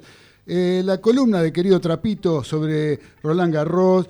Y les quiero contar yo a todos los mariscales que están escuchando este programa que estamos en época de vacas flacas económicamente hablando y a veces nos cuesta adquirir una prenda deportiva original. Para eso existe MP Indumentaria Deportiva, donde vas a encontrar las mejores réplicas de todos los clubes con calidad de excelencia, atención personalizada y precios imbatibles. También encontrarás exclusiva ropa informal para hombres y mujeres, jeans, calzas, remeras. Además podés abonar todos los artículos a través de Mercado Pago con tus tarjetas de débito y crédito. No dejes pasar esta oportunidad ingresando en Facebook a MP Indumentaria Deportiva y en Instagram arroba MP Indumentaria 12, el 1 y el 2, el número 12. Les cuento que esta semana, mencionando el nombre de nuestro programa Los Delirios del Mariscal, podés adquirir la camiseta de entrenamiento del Club Atlético River Plate color negra con el escudito esa hermosa a una ganga, 1.200 pesos. Con 1.200 mangos vos nombrás los delirios del mariscal y te llevas la camiseta. Hincha de River, dale, no dejes pasar esta, ¿eh? que es para vos. Así que bueno, tenemos en línea a una persona ¿sí? que eh, tuvo la generosidad de, de- de atendernos. Eh, me estoy refiriendo eh, a un preparador físico con una gran trayectoria en, en el fútbol, sobre todo, eh, y que nos está escuchando y lo saludo al señor Fernando Signorini. ¿Cómo está Fernando? Acá lo saluda Claudio Fernández de los Delirios del Mariscal. Hola, buenas tardes, ¿cómo te va? ¿Qué tal, Fernando? Un gusto saludarte. Espero que estés bien. Sí, sí. Así que bueno, yo recién decía que tenías una gran trayectoria, una larga trayectoria en el fútbol y que te ha tocado trabajar con eh, figuras, ¿sí? como eh, el caso de Menotti, con Bilardo, con Maradona, con Messi, ¿sí? por decir, mencionar algunos, en el exterior también con Di Stefano, con Sibori. Eh, y yo tengo eh, el recuerdo, sobre todo yendo ya puntualmente a lo que era el flaco Menotti, cuando el flaco Menotti eh, se refería en la década del 70 a que eh, el fútbol argentino lo que tenía que hacer era igualar físicamente al fútbol europeo porque hacía la diferencia con la calidad que traía el jugador, la calidad innata del jugador. Ahora, después con el pasar de los años, te escuché decir que eh, lo que era la preparación física en el fútbol no existía. Una frase así, un concepto de ese tipo. Eh, ¿No se contradice un poquito aquello de Menotti, aquella frase de Menotti, con la, cer- eh, con la, la certeza que vos enunciás este, este enunciado? No, no, creo que para nada, porque lo que yo propongo es un método de ruptura metodológica para preparar al jugador de fútbol como un jugador de fútbol y no, y no como un atleta, como se ha hecho durante tantos años y aún en algunos lugares aún persiste estos sistemas que son arcaicos, pero que también se cobijan en el hecho de que el fútbol uno, como en ningún otro deporte, puede hacer todo mal y, y a lo mejor te va bien si tenés suerte y buenos jugadores, ¿no es cierto? Pero el, el concepto de preparación física eh, es un reduccionismo aplicado al fútbol, toda vez que eh, la preparación física es para el atletismo. Un atleta lo que tiene que preparar es su músculo para correr lo más rápidamente posible, para saltar lo más alto que pueda o para lanzar el objeto que sea. El fútbol es completamente completamente distinto. Por ejemplo, por decir algo, no hay una sola carrera de atletismo en que el atleta corra para atrás. No hay ninguna en la que se corra para el costado. No hay ninguna en la que se frene porque si frenaste pasan por arriba. Eh, Se gire, se salte, se empuje, se arrastre. El sistema cognitivo del atleta generalmente no está implicado y su sistema emocional tampoco. Pero en el fútbol sí, porque el jugador, una vez que posiciona la pelota sin ella, tiene que pensar si la recibe, a dónde pasar, si la tiene que, que hacer.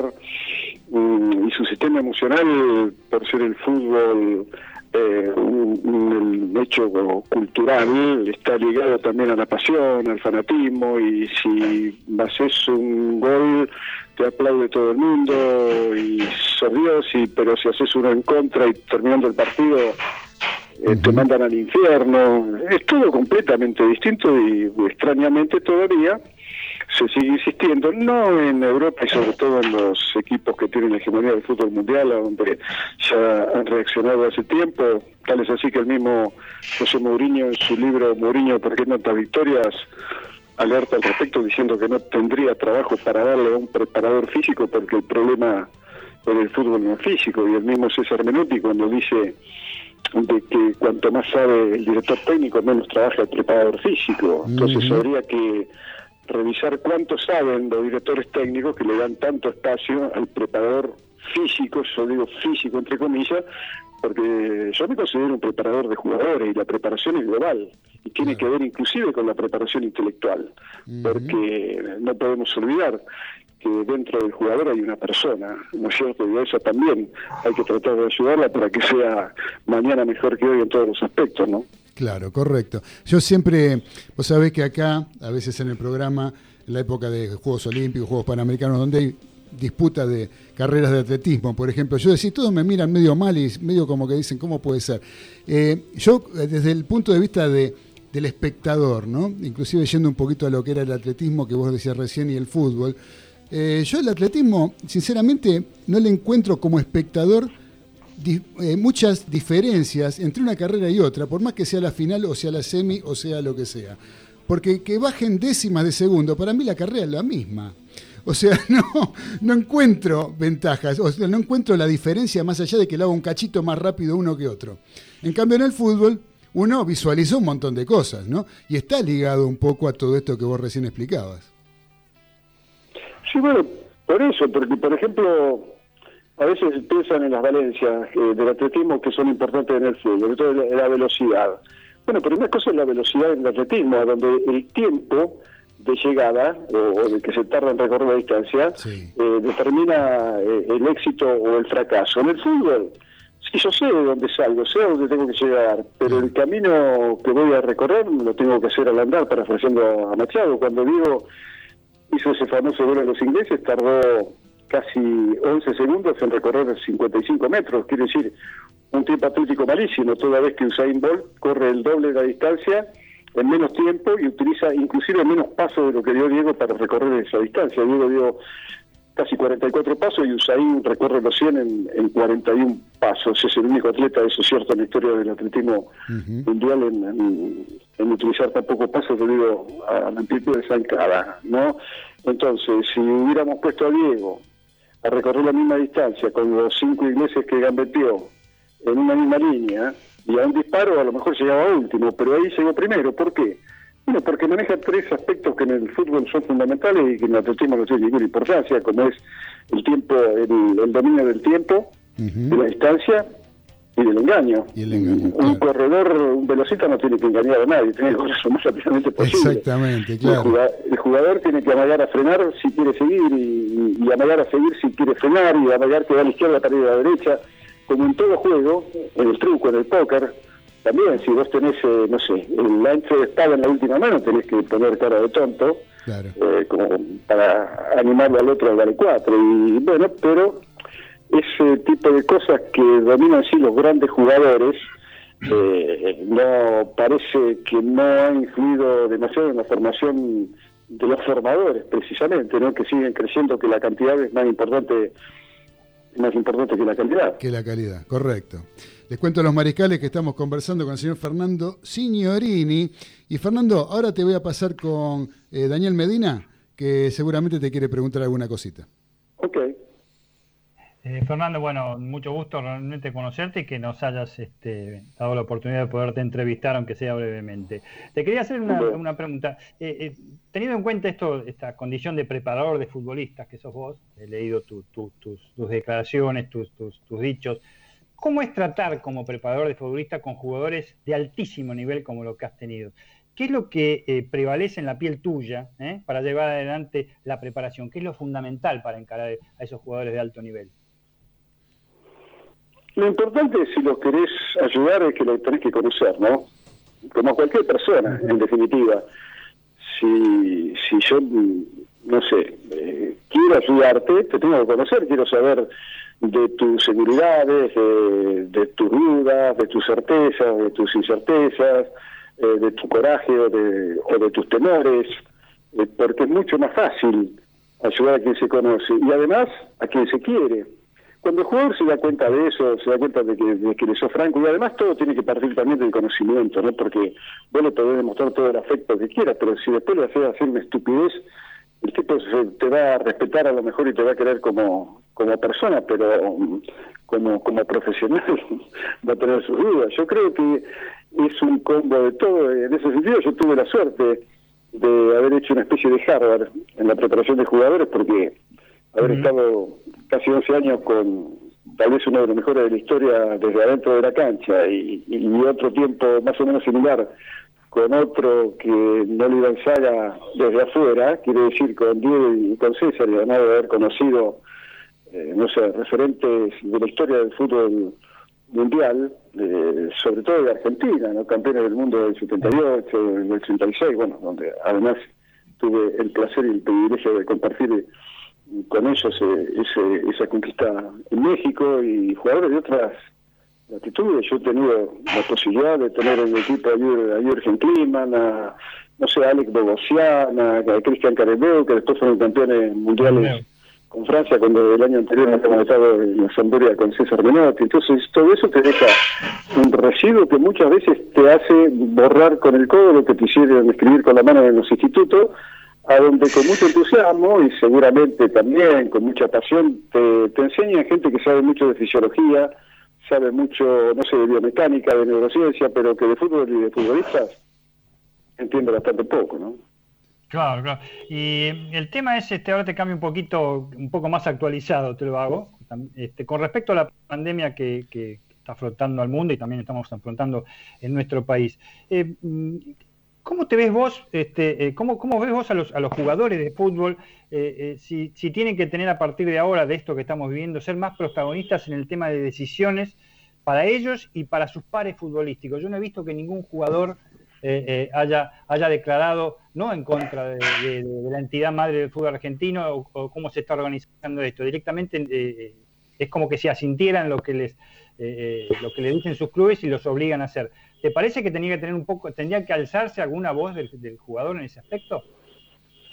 A mí no me cabe ninguna duda, eso lo vengo sugiriendo desde hace mucho tiempo. Recuerdo cuando lo charlábamos con Diego antes del Mundial 86, porque a mí me hacía ruido eso de que de por sí se iba a jugar en la altura de, de México, en el DF, por ejemplo, de Toluca, eh, donde la presión, menor presión parcial de oxígeno, la alta temperatura, el alto smog iba a condicionar no solo el rendimiento, sino que en cierto sentido también iba a, a desdibujar las posibilidades de los jugadores de expresarse el máximo nivel. Cuando Diego expresó eso junto con Jorge Valdano, el jefe el jefe de la patronal, el patrón de estancia que ese entonces era Abelás, dijo que los jugadores se callen y jueguen. Y ahí se equivocaron. No se tendrían que haber callado y no tendrían que haber jugado, tendrían que haber parado el Mundial en medio del Mundial, a ver realmente quién es el que el, el, más importante en esto. Sin los jugadores sobre el escenario, que es el campo de juego, ¿a dónde irían los dirigentes? Pero bueno, siguen inexplicablemente, a lo mejor sin prepararse, sin, sin reunirse y obviamente sin unirse, y así siguen siendo esclavos, por más que les paguen millones, de los amos que siguen siendo los que manejan de sus opulentas oficinas el destino del fútbol, que antes que, que nada es un hecho cultural, pero que hoy ha sido tremendamente vapuleado por los intereses del gran negocio, que no repara ni siquiera en, preservar la salud, porque el deporte, entre otras cosas, nació para eso, ¿no? Con la posibilidad de preservar y de aumentar la salud de quienes lo practican y no la de ponerla en riesgo. Sin embargo, lo siguen haciendo y se han producido eh, cantidad de hechos ligados a esta irresponsabilidad. Ustedes no deben olvidar la, la muerte de Manuel Ortega por causas perfectamente evitables cuando golpeó su cabeza contra ese muro que estaba a dos metros el cuando muro, el muro, sí, reglamentariamente sí, tendría que haber estado a cinco. Sin embargo, nadie dice nada. Y después tenés que soportar todas esta, estas cosas que realmente no se hacen en la radio del mundo, como la votación impar que terminó en empate, como las 44 carpetas que se presentaron para dirigir las elecciones juveniles y después se terminó dirigiendo a uno que no había presentado ninguna, como el protocolo que salió desde adentro del AFA antes del Mundial de Rusia para enseñarle al macho argentino cómo seducir señoritas en Rusia, los barra brava, los clubes de hecho pedazo, el fútbol interior que está padeciendo lo indecible. Entonces, así, así, no, porque le están apretando demasiado el cuello a la gallina de huevos de oro. Y, sí. y un día lo van a terminar matando. Y, y, la crisis en la que está el fútbol argentino es similar a la crisis que está viviendo la sociedad. Y si no se recupera la sociedad, es inútil que nosotros pretendamos recuperar el fútbol. ¿no? Es un reflejo. ¿Todo, todo, esto está explicado en tu libro, Fernando? Eh, el fútbol llamado, llamado La Rebelión se llama tu libro, ¿no? La deshumanización del deporte. ¿Sí? Sí, este, sí, este, está, tiene todo este tipo de... ahora, El libro tiene... tratando de, marca de un-. Vamos a ver si me ocurren Sí. alguna otra idea que valga la pena compartir. Claro, porque este libro, yo creo, no sé si vos opinás que rompe un poco algún tipo de paradigma, ¿sí? Es algún hito que marca, o sea, da por tierra con cosas que se tenían por sobreentendidas antes en este libro.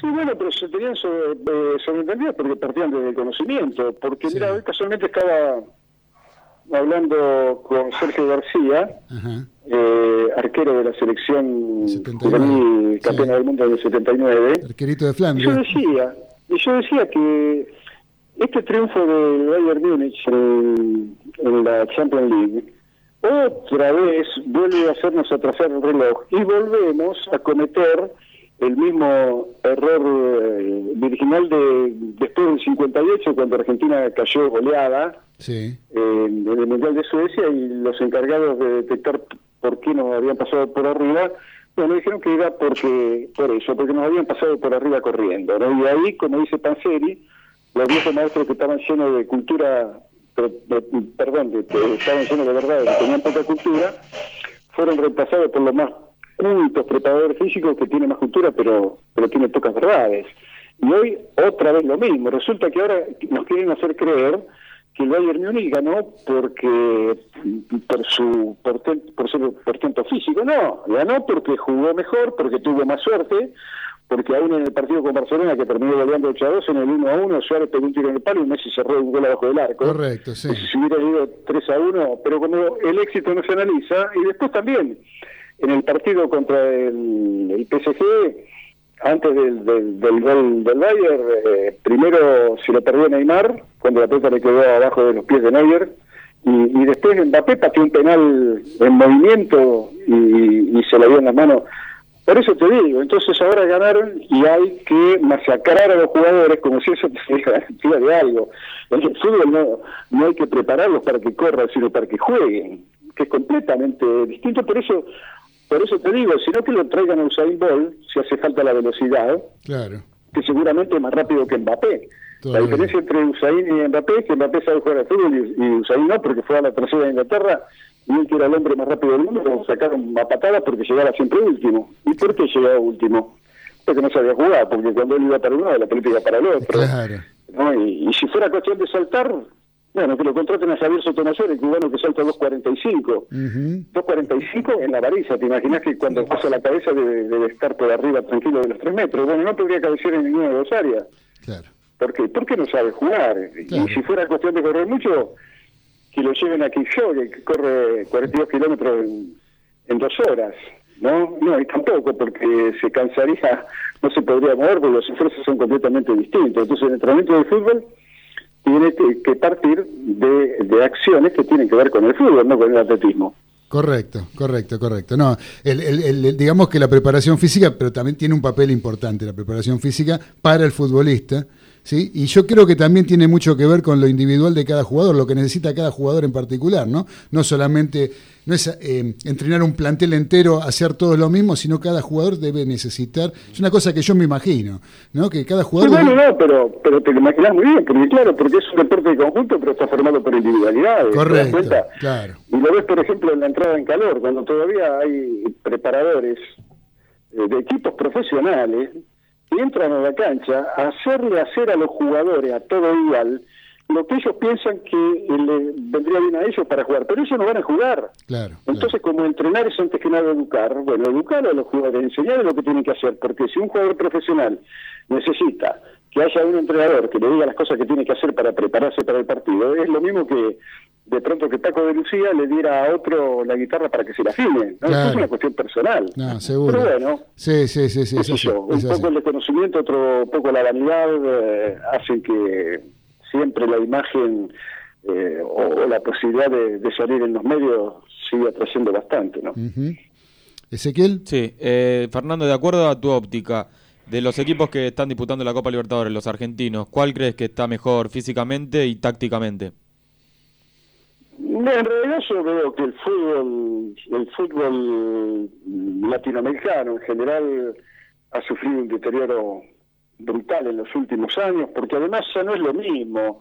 Antes los jugadores jugaban 8 y 10 horas por día, y hoy la tecnología, la PlayStation eh, ocupa ese lugar. Además los jugadores hoy prácticamente se desarrollan en las escuelas de fútbol, a donde, por empezar, si sos muy bajito, es un poco como que te dejan de lado, y si no, que le pregunten a Julia River que desecharon a Messi por esa cuestión, ¿no?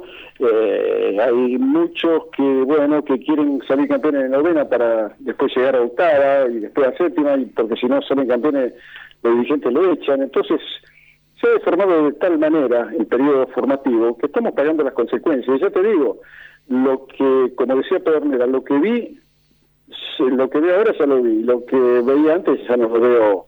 Ah, Y no creo que se vuelva a ver porque, te repito, han cambiado las pautas y los hábitos culturales, pero los chicos están están en otra cosa y hay mucho temor porque también los dirigentes tienen miedo, los técnicos tienen miedo, el jugador tiene miedo, todo el mundo tiene miedo. Y bueno, y con miedo, ¿cómo va a hacer las cosas las cosas bien? Habría que relajarse un poquito y recuperar eh, esa posibilidad, de, como decía alguna vez César Menotti, que siga, siga siendo una, una fantástica excusa para ser feliz, ¿no? Claro. y, y la última que te hago, eh, con respecto a la selección argentina, ¿notás que, ¿notás que hay muchas diferencias entre las que estuviste vos y la actual de Scaloni?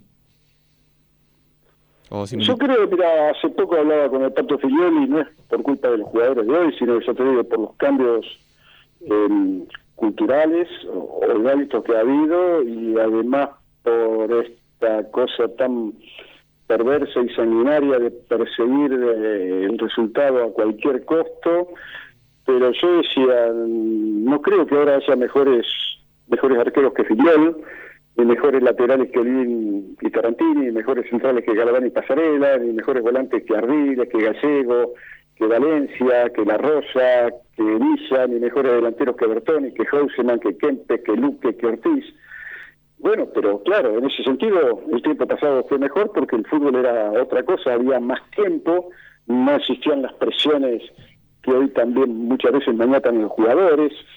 Eh, es, es todo completamente distinto. Y te repito, mm, los que lo vimos, lo vimos. Y el que no, se lo perdió. Pero no creo que se vuelva a ver, al menos en esta parte del mundo, una cosa igual, porque, porque te repito, lo que antes era, no sé, un, fantástico argumento para pasarla bien, para desarrollar todas las valencias, sobre todo en la, época formativa, que es la decisiva, ¿no? Hasta los 12, 13 años, en que el jugador tiene que desarrollar todas las valencias, todas las habilidades, toda la picardía.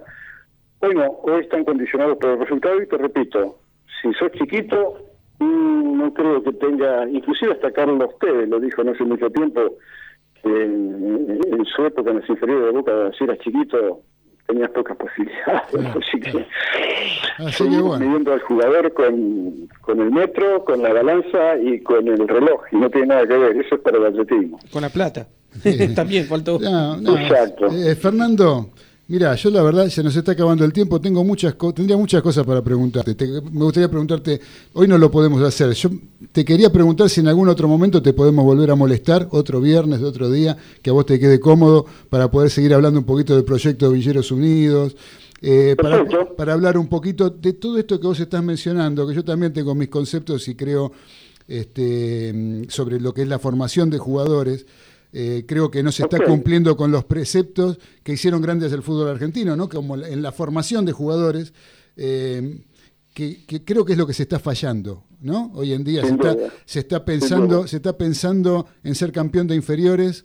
eh, cuando Sí, no sí. se está pensando en poner al jugador a jugar en primera división, ¿no? Me parece que Sí, eh, hay una cosa. Bueno, hoy, mismo me comentaban que hay un club, eh, ahora no lo voy a nombrar, porque supongo que lo que pasa en ese club pasará en la mayoría, que eligen al director de, de fútbol formativo, pero le exigen que, suponete, en tres años tienen que vender jugadores por 40 millones de dólares. ¿Y quién Claro. te puede garantizar eso? a lo mejor vendes por 400 millones y a lo mejor no vendes uno solo. Seguro. Entonces el que acepta el que acepta eso se está equivocando desde, desde el momento que lo hace. Y Los dirigentes que, que exigen eso es porque que mejor que realmente se dediquen a otra cosa, porque le hacen muy mal al fútbol, ¿no? Correcto, Fernando. Así que bueno, si vos no tenés inconveniente, este, te comprometo públicamente como para poder seguir un poquito con esta charla que realmente me interesa y mucho.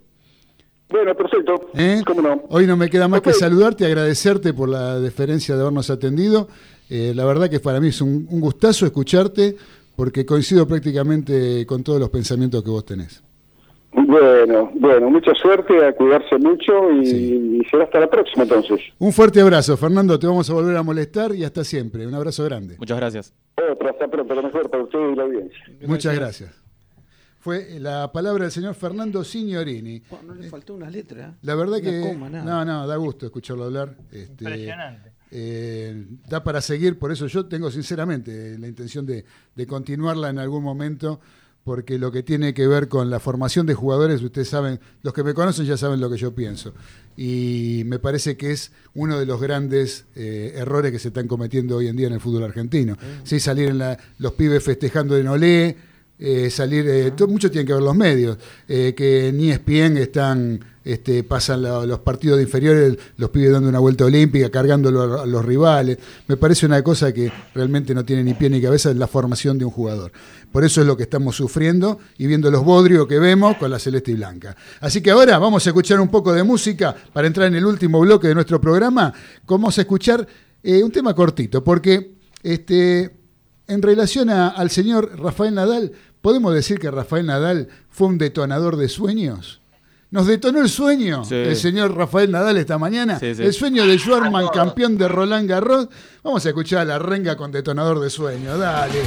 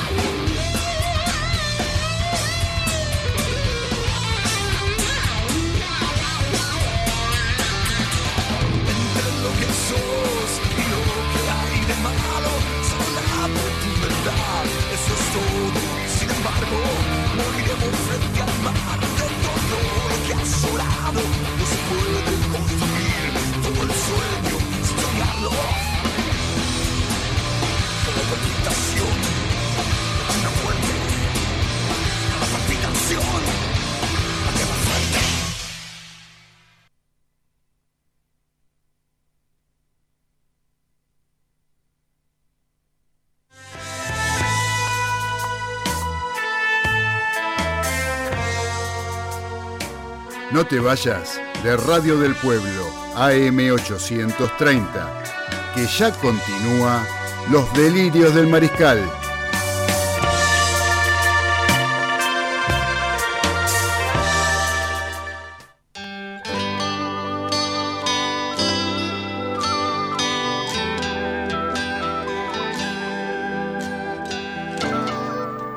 Continuamos ya en el último bloque de los delirios del mariscal, siempre con el tiempo corto nos quedamos, porque acá tengo un mensaje del señor eh, Gustavo, que nos saluda, que le encantó el reportaje a Fernando Signorini, eh, que lo conoce del Club Rivadavia de Lincoln, donde empezó Fernando, eh, que nació en Lincoln en el año 50, nos pone acá, que es el lugar donde nacieron los padres de, de Gustavo, ¿no? Así que gracias, Gustavo, te mandamos un fuerte abrazo y lo vamos a volver a, a contactar a Signorini para seguir la charla porque realmente es más que interesante. Otro que nos está saludando es el asesino serial de ganados, De ganados. el señor Marcelo Cantoni, que dice, hola muchachos, eh, Capo Signorini, eh, feliz de escucharlos con los fuegos de siempre. Abrazo grande, Claudio y César.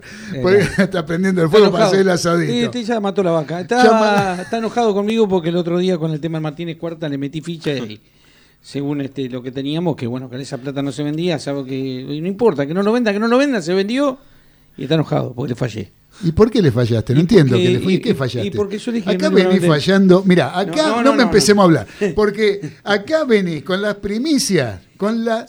Dije hace tres meses que Las Buffarini bombas. no iba a firmar y Buffarini no firmó. El Buffarini Pipita. no firmó. El Pipita. Y Higuaín, El Pipita a fin de año hablamos. Así todo.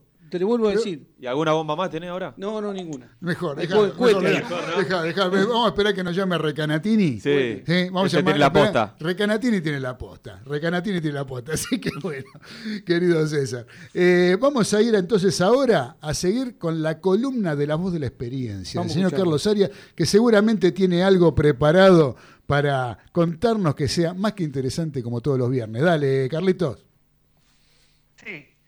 Primero quiero comentarles que el Pipita Higuaín hizo un gol en la MLS. Bien. Tremendo, Tremendo. tiro libre, lo vi. Un tiro libre espectacular. Muy bien. Espectacular. Bueno, Tiro libre, patea tiro libre ahora. Eh, sí. Patea lata de cerveza. Lo que venga, lo que venga. Lo que venga. Tapita de Coca-Cola.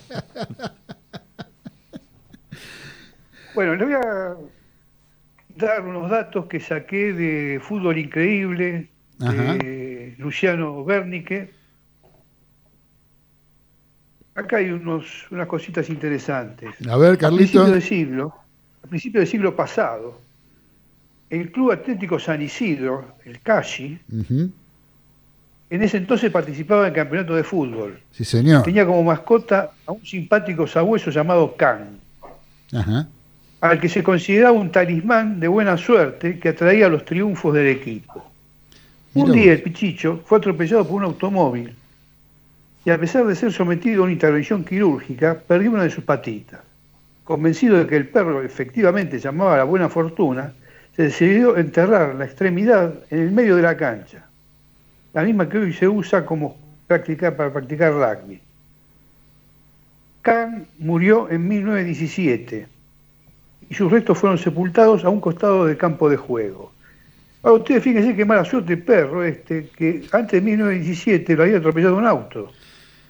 Exacto. ¿Cuántos coches pasarían por día ahí? No sé, pero mucho no creo. La verdad el que 20 sí. de marzo, el 20 de marzo de 1966, pocos meses antes del Mundial de Fútbol de Inglaterra, Ajá. De la tienda londinense Westminster Hall, fue robada la copa Jules Rimet, Sí, de oro señor. macizo. En el enigmático robo, puso el prestigioso Scotland Yard en guardia, pero no consiguió una sola pista. En la Asociación de Fútbol Inglés, ante bochornoso hecho, dijeron acá nos quedamos sin copa, hablaron con un artesano, un orfebre, para que haga una réplica, cosa que todo en secreto. El or- orfebre era Alexander Clark. Y antes de que el artista terminara el trabajo, un perro de casa, no, un perro coli, no de casa. Un perro coli. La raza coli, como el Lassie. Coli, pues, llamado coli, claro, Sí. llamado Picle, Ajá. sabor orgullo inglés al hallar la apreciada copa oculta dentro de diarios en el jardín de un suburbio de Bealah Hill. Ah, mira vos. Inteligente el perro. Pique fue declarado héroe nacional y su propietario, David Covert, un barquero del río Támesis, recibió una recompensa de 3.000 libras esterlinas. Sí. Finalmente, el trofeo fue entregado por la reina Elizabeth al capitán Bobby Moore, minutos después de haber derrotado 4 a 2 a Alemania. El famoso Collie murió en 1973 y su desaparición fue seguida por el llanto de miles de hinchas ingleses. Eh, Arias, una pregunta. Eh, Que, este, esto de haber enterrado en la cancha del Casi, qué sé yo. ¿Se enteró lo que pasó en la semana en el Estadio Monumental? ¿En las excavaciones Sí, que apareció? Sí, sí. Encontraron los botines de Maxi, Ah, Maxi López. ajá. de otro perro. Y, y- y yo dije Maxi López, pero ahí hay zapatos de botines de Silvani, Claro, de Funemori. botines de, de Funes Chicharano. Chicharano, Chicharán. Chicharón. de Archubi.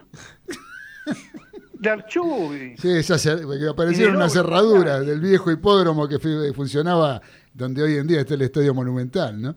Unas herraduras. De Balvis, puede ser. Puede ser de Balvis, Balvis, sí, De- no, hay varios, hay varios. Abelairas. Abelaira, tenemos este Dueños, Cabral, dueños. Nico Sánchez. El- el- ¿Cómo se llamaba el negro este que vino que jugó tres partidos? Rivas. No, no, No, Rivas no. Bueno, no importa, no importa. Dale, dale. Entonces, este, entonces, Arias, ¿cómo seguimos? Entonces encontraron las cerraduras, eran, usted dijo, los botines de Maxi López, ¿no? Bueno, y ahí se agregó una lista importante. Sí, ahí se anotaron mucho. Y se anotaron Dijeron, mucho. no, esto no, yo también. Yo también, no me quiero quedar afuera. bueno, ¿cómo cerramos la columna? ¿Cómo cerramos la columna, Arias? Ah, cerramos diciéndoles a que no se olviden ¿De qué? que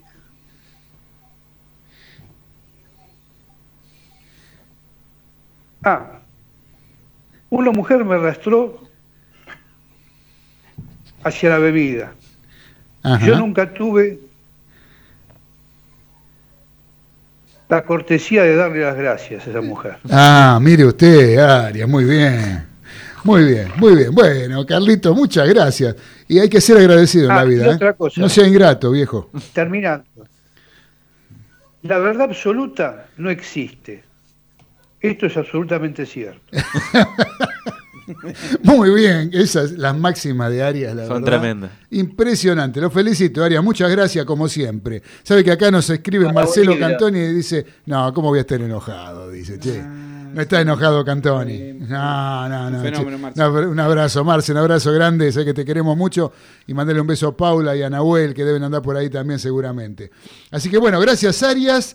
Eh, ahora tenemos un ratito para empezar a hablar algo de automovilismo. O mejor vamos a hacer una cosa. ¿Tenemos la agenda, capitán, por ahí en los polvorines? La agenda del fin de semana. ¿Qué tendremos? ¿Tiene unos, ¿En dos minutos lo puede decir? Para que la gente no se quede. Para que la gente se entretenga el fin de semana. A ver, dale, Carli, eh, dale, Dani. Listo, agenda y no de, na- de Navidad precisamente. Tenemos para el fin de semana básquetbol. Hoy, viernes 9 de octubre a la noche, Miami Heat contra Los, Ángeles Lakers a las 22 horas por ESPN. Posible definición del campeonato de la NBA. Si, así no, si ganan los Miami Heat el domingo 11 de octubre, los mismos contendientes a las 20-30 horas por ESPN. Fútbol, hoy a las 20 y 30 horas, Colombia-Venezuela, eliminatorias de la Conmebol por la TV pública. Tenemos eh, Brasil-Bolivia a las 21 a 30 horas por TIC Sport. Mañana sábado, 10 de octubre, trascendental partido Liechtenstein-Gibraltar a la 1 de la tarde por ESPN. Luego, Ucrania-Alemania a las 15.45 por ESPN 2. Y el domingo 11 de octubre en el fútbol, Bosnia-Herzegovina contra Holanda a las 13 horas por la UEFA Nation League por ESPN 2. Y esto sí, plato fuerte de la UEFA Europa League, Francia-Portugal, 15.45 horas por ESPN 2 también. Automovilismo, domingo 11 de octubre, Gran Premio de Fórmula 1 de Eiffel en Nürburgring, en Alemania. 10 y 10 horas de la mañana por Fox Premium. Atenti al piato que puede ser por ESPN también. No se coman lo de Fox. Top Race en Autónomo Oscar y Alfredo Galvez a las 10 de la mañana por TIC Sport y TC nuevamente en San Nicolás, 10 de la mañana por la televisión pública. Por último, tenis, domingo 11 de octubre, final Roland Garros, Nadal Djokovic, 10 horas, ESPN. Gracias, querido Dani. Muy bueno. Eh, Tenemos unas cosas rapiditas. a ver, sí, sí, Estamos de automovilismo tiene que ser rapidito. Escuchen, eh, estamos con este tema de- del coronavirus y han surgido algunos problemas con los autos e incendios. ¿Se Y- contagiaron los autos? No, se ha descubierto que la gente usa el alcohol en gel y lo deja adentro del auto. Ah, estamos dejas- hablando de seguridad vial. De seguridad. Ah, bien, Con bien, esto bien. del coronavirus la gente deja el alcohol. Bueno, gente, no se puede dejar al sol el auto encerrado con todos los gases que junta y encima dejar un recipiente cerrado y volátil como es el alcohol en gel. Hubieron un par de incendios de autos y se descubrió que era eso, salió en algunos medios, la verdad que debe haber salido en todos lados, pero la gente deja el alcohol en gel o alcohol o todo lo que tenga que ver con la limpieza que estamos teniendo con el coronavirus, no los dejemos adentro del auto. Ahora empezaron los calores, el sol está bravísimo Correcto. y pasa por través del parabrisas, aunque tenga polarizado, calienta, Luneta. explota. Exactamente, hay muchos problemas con eso, así que el alcohol en gel va y viene con uno, pero no dejarlo adentro del auto. Perfecto. Claro, es, es, es algo inflamable. eh, Exactamente, Que no tiene una protección. Ah, no, sí. Exactamente. Mirá vos qué detalle, Sí, nunca que- se me hubiera sí, ocurrido. Bueno, hay gente que bueno se descubrió porque se prendió Muy fuego. buen consejo, muy buen consejo. Muy bien, César. Le explico, gente, la Fórmula 1 como Sí, siempre. se suspendió la- la- las pruebas. Se Y- suspendieron las pruebas. Se suspendieron las pruebas, pero eh, que- quedó un tiempo para cada uno, que lo bueno de todo es que dentro de los primeros 17 autos no están los Mercedes, así que mañana este, empieza la clasificación, pero sí se suspendió la prueba, así que mañana vamos a ver a ver cómo cómo largan y no creo que hayan dudas, van a estar los dos Mercedes adelante, Sí, los Mercedes B, como le digo hoy- yo, de tercero y cuarto y, y la Ferrari peleará por el quinto sexto puesto. Todavía no, se, todavía no se define nada. No, no, todavía no. Bueno, pero ya el campeonato creo que Sí, no, no. antes que empiece. Sí, ya está definido. Creo que está definido, va a haber el turismo carretera, como dijo Dani, en San Nicolás. Este, la, la verdad que han pasado varias cosas esta última semana. Eh, igual hay un problema interno en la CTC con el tema de los controles técnicos a los autos. La CAF va a tirar una bomba en el día de mañana o el martes. Este, creo que hay algunos autos corrieron con ¿La algunos... CAF cuál sería la CAF? Eh, Es la que controla toda la parte técnica de, Ah, la, de, de- de- la, de la CTC. Sí. Este, es la que maneja la parte técnica. Bueno, algunos autos, creo, por lo que ya se está escuchando el ruido, han este, corrido con algunos problemas técnicos y fuera de reglamento. Ah, bueno. Así que vamos a ver qué sucede con esto de que necesitamos que todo corran, que lo patrocinante parece que vale todo. Y saltó la liebre como saltó el Turismo Nacional, que el Ujú. presidente del, del- del que maneja la, la prensa este, del Turismo Nacional, ahí hubo Pailetti, tuvo que renunciar, ahora va a venir gente nueva. Un hombre que manejó muy bien la categoría los primeros 9, 10 años, y ese es el problema. La gente que se, per- se, se, se- Se perpetúa. se perpetúa, de hecho, unas raíces bárbaras en las categorías, en los clubes, en un montón de lugares. Y hacen las cosas bien cuando empiezan. Y ahí donde te come la, la- la galletita. Eh, hubieron muchos negocios con, con- con patrocinantes, con, con equipos, con... Yo siempre estuve en contra de traer tantos pilotos profesionales al turismo nacional, lo dije siempre. El turismo nacional no, nació con ese espíritu, al contrario. Nació para que corra yo, para que corra Ezequiel, para que corras vos. Y, este, y de ahí ir creciendo. Que tenés que bajar de peso para eso. Y un poquito. Claro, bajamos el auto, ¿para qué bajar de peso? Si no para comer nada. Pero sí, hoy tiene un estado físico, bueno, era para preguntarle sobre automovilismo. era- Eh, sí, ver, Pero el estado- hoy, hoy, hoy, hoy tiene estado tienen eh, preparadores físicos la, la gente del automovilismo por un montón de motivos. Antes no pasaba. Pero me quedo con todo lo que dijo del fútbol, ¿no? que fue fabuloso. No, sí. Bueno, vamos a ver qué pasa en la clasificación del turismo carretera. Una lástima ver a Ortelli, como lo vi, caminando por los boxes, con, lo- con la cabeza gacha, con el casco puesto, con todo el sistema Hans, todo caminando con. Era eh, ver a un sextuple campeón, a un gran corredor como es Guillermo Ortelli, devastado. Se cambió de equipo. El auto que dejó terminó quinto. En la carrera anterior, el auto de él tuvo que abandonar. Este, La a veces novela de Ortelli. ¿Eh? La novela de Ortelli, pobre Ortelli, lo pasó de motor, de motorista a motorista. Todo, todo, cambió de todo, pero parece, yo creo que a veces, el flaco Traverso lo dijo una vez, ¿no? Este, y una vez me lo dijo un tano a mí, como el cigarrillo, ¿viste? Dicen, si vos no dejás el cigarrillo, el cigarrillo te deja a vos. Yo creo que Guillermo este, está perdiendo delante de los chicos que hay, la falta de competitividad en el auto, la falta de, de- de carreras que hubo. Los chicos son más rápidos, lamentablemente es así, hay que aceptarlo. Antes un piloto promedio en el turismo carretera tenía entre 30 y 40 años. Este, hoy ya Ortelli tiene 44, creo que tiene, ¿no, Dani? Si no me equivoco. Sí, cuar- 44 años y se- se- seis Y un gran, que- eh, claro, seis campeonatos y pará, eh, TC2000, Turismo Nacional, en todo lo que corrió salió campeón, un fenómeno, un gran Lo tipo. toca una- el que quiere, lo saca de pista el que quiere. Todo. Ahora en otras épocas le ibas a hacer eso a Ortelli, por favor. ¿Eh? En otra época le ibas a hacer eso a Ortelli. Claro, sabés que no, no. de loco, de Y la, y la verdad que me da, me da unas sensaciones como yo, eh, por suerte, a mí me gustaba Traverso y no lo vi a eso a Traverso. Se dio tiempo, se dio cuenta a tiempo y dijo, eh, no, no largo la final, no corro, voy para mi casa. Claro. Y los grandes tienen que hacer eso, irse por la puerta grande. Si es así, yo creo que Guillermo va a anunciar en este año que se va a retirar. Y si no es así, le falta un auto competitivo, bueno, tenemos que esperar esta la carrera que viene en San Nicolás o alguna para ver qué, qué pasa y si está pasando algo raro, como dicen, que hay autos que están fuera del reglamento, ¿no? Así que esperemos a ver qué pasa. Vamos a ver qué pasa. Así que vos sabés que tenemos un mensaje eh, que nos saluda Mónica de Balvanera, que dice cómo está, que le gustó Mónica. mucho el micro de Nuevos Aires. Bueno, bueno. Eh, le gustó mucho el micro de Nuevos Aires, que espera la música y nos manda saludos. Y después tengo un mensaje de audio, a ver qué nos dice. ¿Qué tal? Buenas noches, queridos amigos de los delirios del Mariscal. Empezaron las eliminatorias y había que ganar y se ganó, carajo. Hay que ir al Mundial. El gran dilema que se nos plantea siempre es cómo rodeamos a Messi. Yo traigo algunas soluciones para ese tema. La primera para mí sería armar una ronda catonga y cantar el huevo podrido alrededor de Messi. Mm, La segunda solución sería llamar al grupo G y rodearlo con Itacas. Creo que por ahí podría andar el, el soporte hacia Messi. Pero hoy quisiera abrir mi corazón, contarles la historia de mi vida, de mi familia. Yo vengo de una familia muy, pero muy pobre. Mi mamá era la bandera y papá era el mástil. Mi tío, que quizás algunos de la mesa lo conozcan, el tío Antifaz, siempre le dijimos Borges, porque estaba enterrado en Ginebra. Y a mi otro tío, retrato de abuela, siempre en la cómoda. Pero la que les quisiera presentar es a mi mujer, una hermosa cocinera que me trata como un dios pagano, que va cosas para mí, el almuerzo, la cena, el desayuno.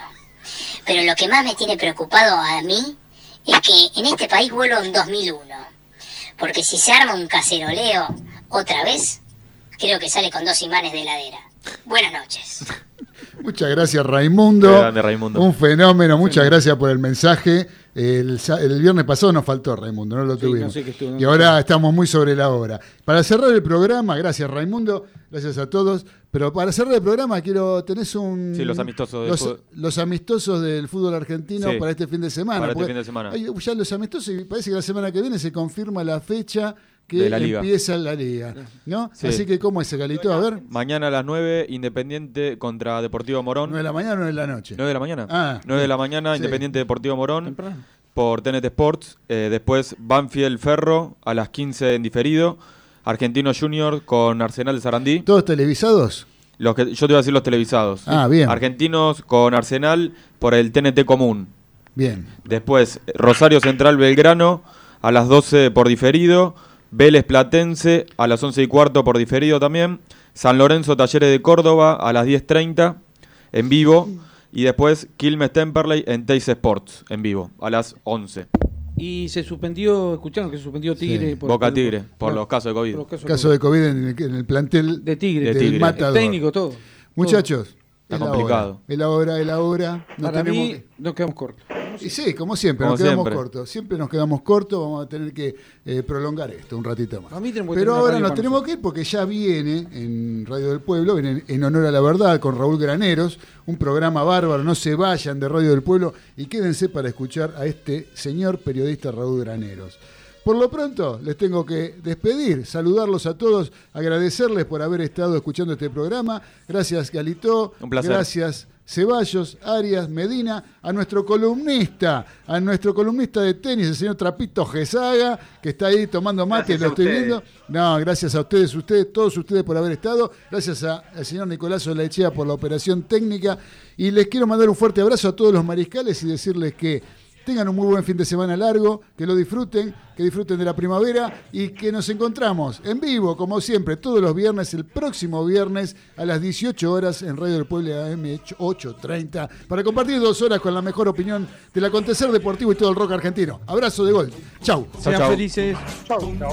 Chau, chau.